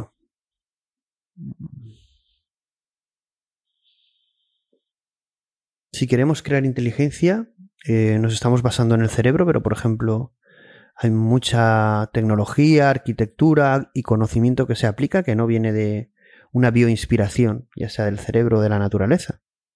Entonces lo que crearíamos no sería ya de por sí una inteligencia humana. ¿Por qué tenemos que eh, replicar lo que somos? ¿Por qué no podemos crear algo nuevo? Teniendo como centro o como foco las características que queremos que tenga esta nueva inteligencia, sabiendo además que en ese camino se generarán seguramente propiedades eh, emergentes que, que no esperamos, porque estamos manejando sistemas muy complejos y manejamos un escenario de incertidumbre, de imprevisibilidad, de, un, escenario imprevisible,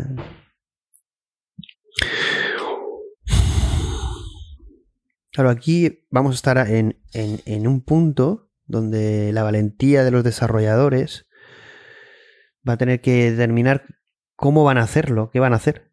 Si van a seguir el camino de gato que es eh, más cantidad, porque al final es un poco lo que DeepMind decían, decían ya estamos en la AGI, solo es una cuestión de escalabilidad.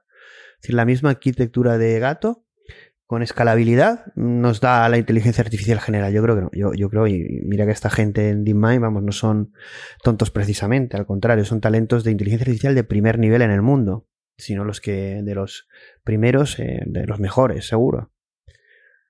Pero yo creo que no, no, no, no, no van a encontrarse contra una pared o lo que van a tener es un resultado de algo que va a estar muy bien, pero no es evidentemente ni una inteligencia artificial general, humana o no humana, o similar, ni el camino tampoco hacia una superinteligencia que sería el, el siguiente nivel, ¿no? Hemos hablado bastante de, ello en, de superinteligencias en los programas de, de, de Human X, ¿no?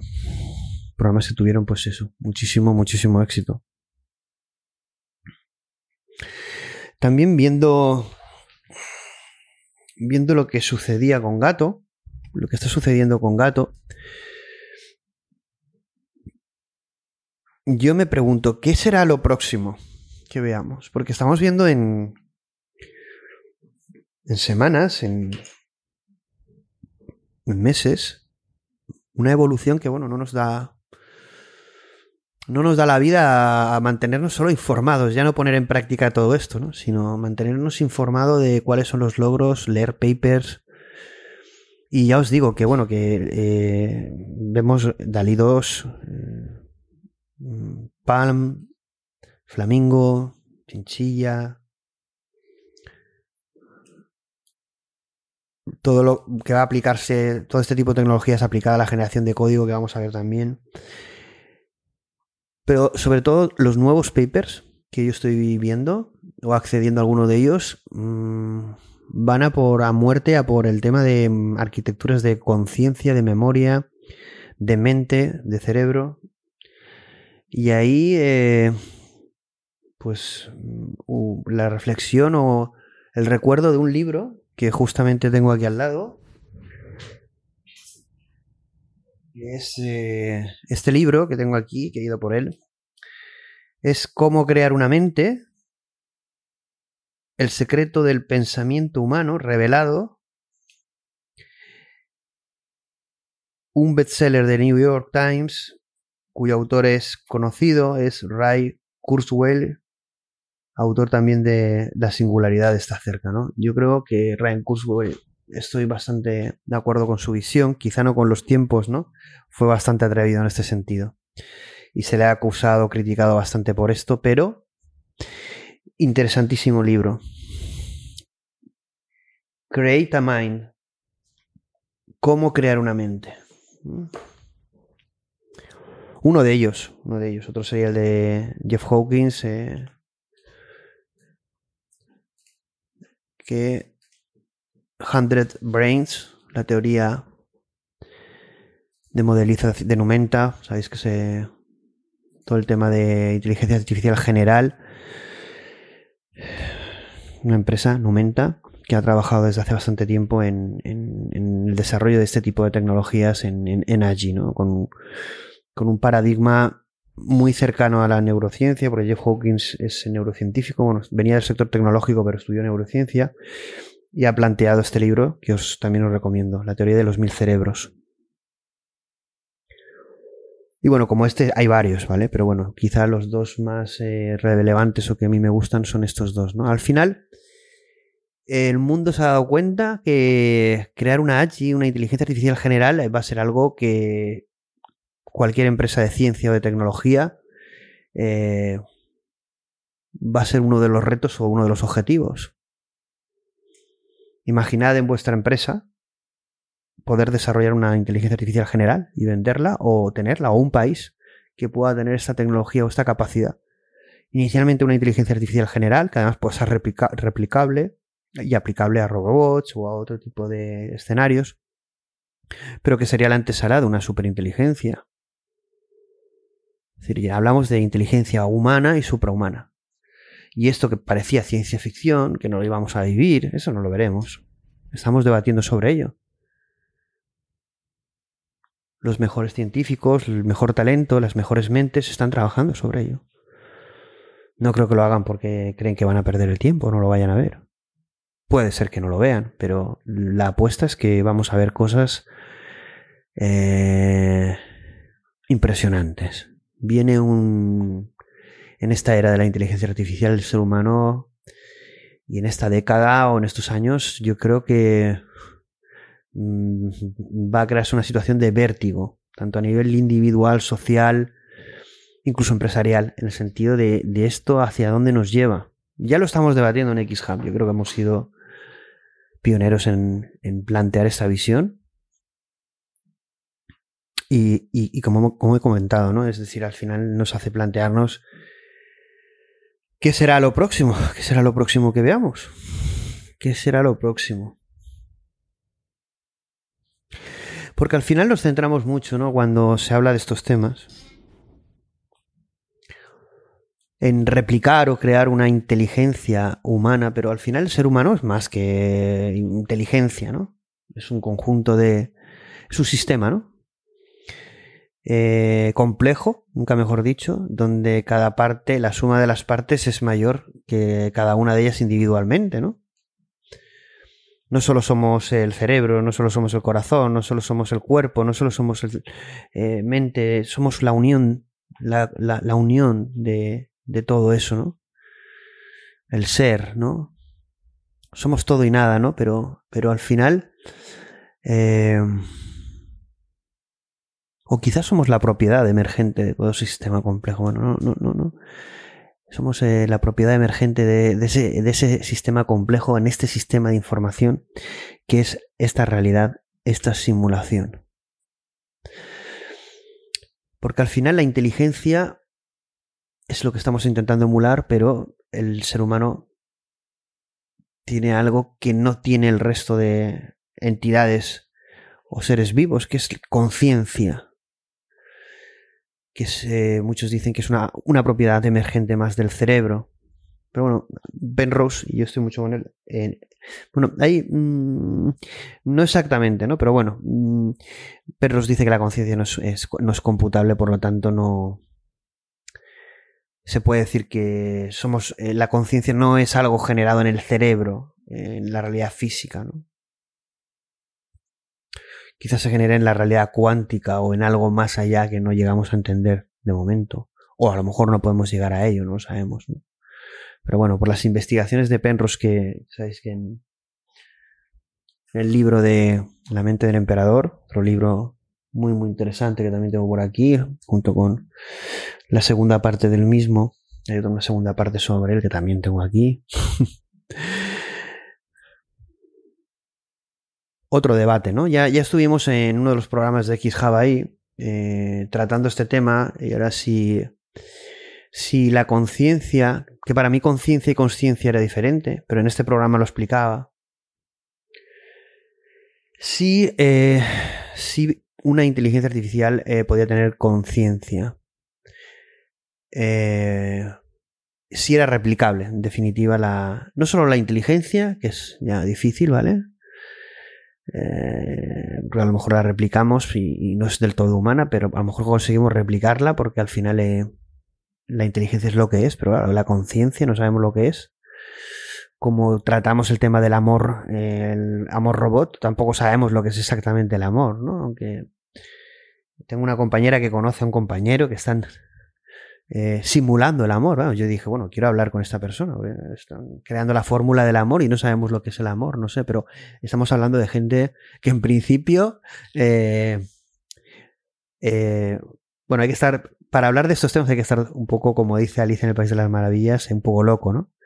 Pero gente de muchísimo talento y gente muy formada a nivel tecnológico, matemático, científico, médico, no sé, todos los niveles, ¿no? Intentamos siempre mm, estemos de acuerdo o no, contactar con gente de talento, con gente con muchas neuronas, con pasión, con humanidad y que nos trasladen su opinión. No podemos estar de acuerdo o no.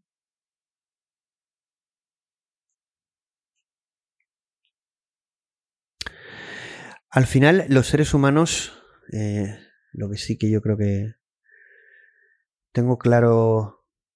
Bueno, esta quizá más claro una cosa, yo creo que una cosa es más verdad que la otra, la, la, la verdad que yo creo que, que, tengo clara y que yo creo que todo el mundo que nos esté escuchando mm, también estaría de acuerdo es que el ser humano es un ser eh, contradictorio. Es decir, a nivel interior, interno, nuestro cerebro funciona por un dinamismo contradictorio. Somos un ser contradictorio, ¿no? Si no y este, esta contradicción, esta, esta entropía, este caos nos permite evolucionar, ¿no? Nos permite sobrevivir, nos permite cambiar porque la vida es cambio, ¿no?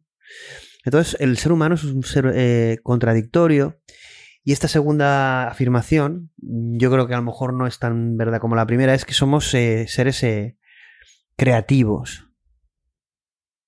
yo creo que es uno de los propósitos del ser humano. Somos seres creativos, somos seres impredecibles. Sí, somos seres libres, el libre albedrío, ¿no? Otro de los temas que, tengo ahí en cartera. Pero el propósito, al final, nos tenemos que preguntar, tanto a nivel de especie como a nivel eh, individual, cuál es, el, es nuestro propósito.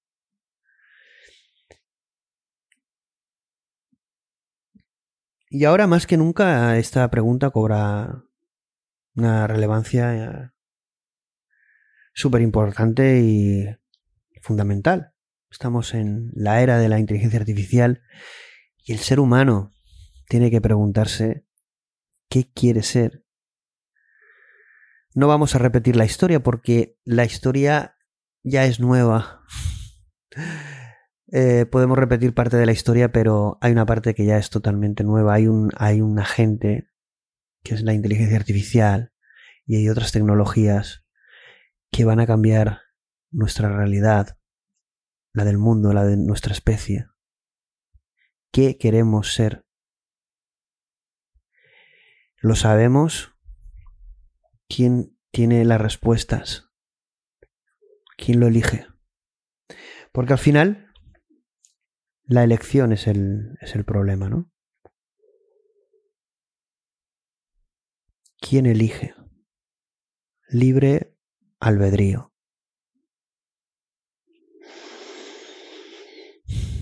Pero como con Orfeo, siempre, siempre yo elegiría eh, la pastilla roja.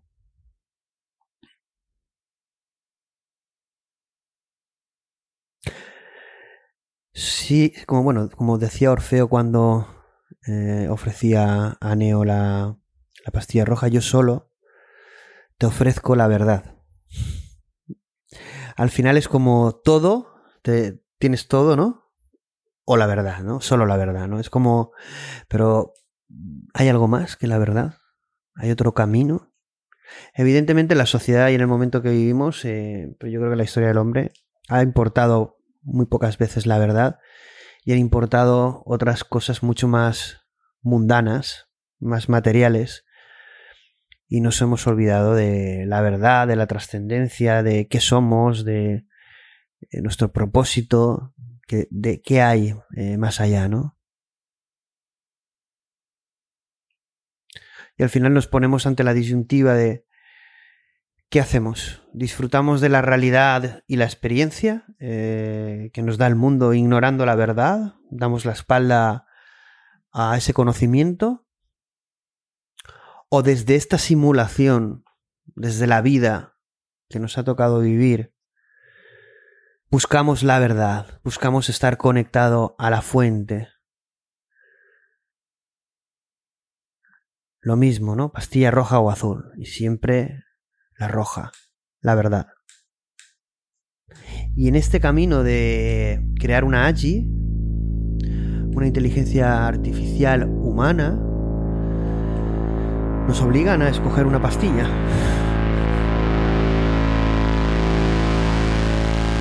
O imaginarla y ver el, efecto que va a tener en aplicar el haberse tomado una pastilla o la otra. El no elegir es coger la azul. Hay una responsabilidad con eso. Porque ¿qué somos? ¿Qué es la, la vida? ¿Es la vida una propiedad emergente?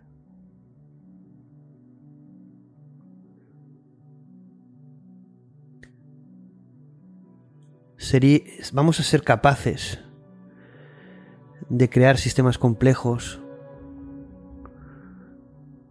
de cuyos sistemas complejos emerjan propiedades emergentes como la inteligencia, la conciencia, la vida, incluso la misma realidad o simulación, o lo que haya detrás de ella como preguntaría Elon Musk a una hipotética superinteligencia. ¿Nos importan esas preguntas? ¿Nos importan esas respuestas? Si nos importan, ¿qué vamos a hacer? Si no nos importan, ¿por qué? ¿En qué nos convertimos si no nos importan? No es una cuestión de creer en Dios o no, es, el eterno dilema, ¿no? Arrastramos un pasado que nos condiciona tanto, no somos capaces, como decía Krishnamurti, de pensar juntos. Es imposible. Estamos, estamos en esta sociedad psicópata de locos que no empatiza, no empatizamos con el prójimo, no escuchamos. Se nos ha olvidado escuchar, como la chica del agua, ¿no? La película de la chica del agua.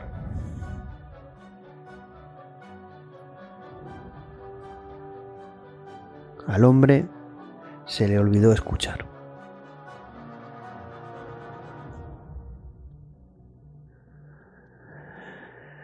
Escuché eh, una historia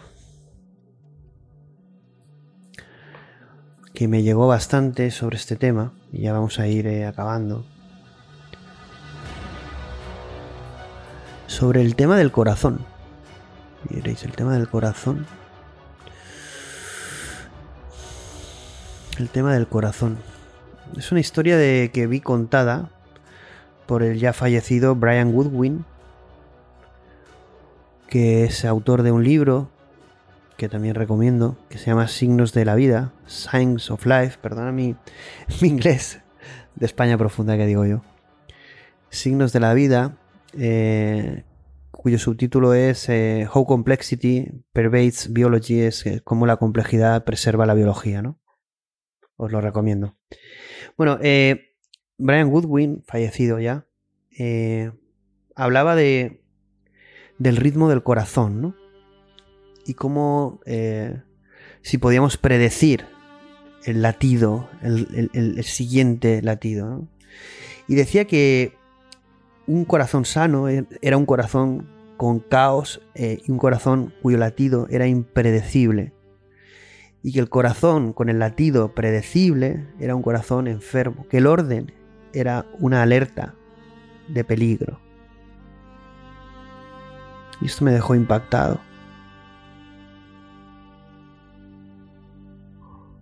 Tenemos miedo con en este camino de la creación de una inteligencia artificial general. A imagen y semejanza nuestra tenemos miedo de lo impredecible, pero lo impredecible, el caos, el cambio, es la vida. Somos lo que no somos y nunca seremos, quizá un día, quizá en una simulación o en una realidad donde el tiempo no exista. Pero no podemos tener miedo a lo impredecible, porque el universo es cambio, lo impredecible, lo nuevo, es, eh, es el propósito del universo, es nuestro propósito, nuestro propósito es estar listos.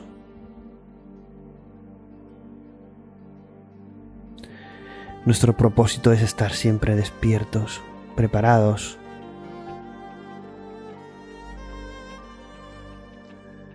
Sabiendo que nos esperan. Sabiendo que la verdad se comunica con nosotros.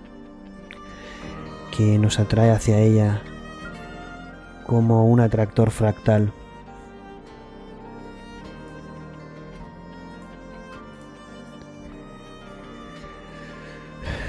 Determinismo, al final mm, muchas veces volvemos a, al eterno debate ¿no? de determinismo, no determinismo, orden, caos, predecible, no impredecible,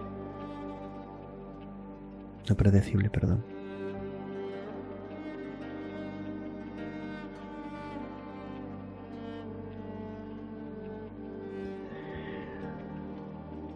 Tenemos que ser valientes. No tener miedo a lo impredecible porque la seguridad es la señal de peligro de que ya no tenemos vida. Y sabiendo que la inteligencia artificial, esto que asusta a muchos, por el poder de transformación y cambio que tiene, sabiendo que la inteligencia artificial somos nosotros. Y con estas palabras, amigos, os dejo, pero para aquellos que habéis aguantado todo el programa, el previo, el debate, y también eh, mis conclusiones, espero que os hagan reflexionar. Os dejo, eh, os doy una sorpresa y es que después de estas conclusiones vais a tener un pequeño relato corto sobre inteligencia artificial, sobre inteligencia artificial general. Es un relato corto, un relato corto de ciencia ficción realista, llamémoslo así, que espero que os guste. Si os gusta, pues haremos más. Y sobre todo, pues eh, al final que estos programas sirvan para varias cosas. Una es para tomar conciencia, otra para tomar acción, otra para aprender, otra para divertirse, pero sobre todo para que el corazón, el latido del corazón, sus latidos sean impredecibles. Un saludo amigos.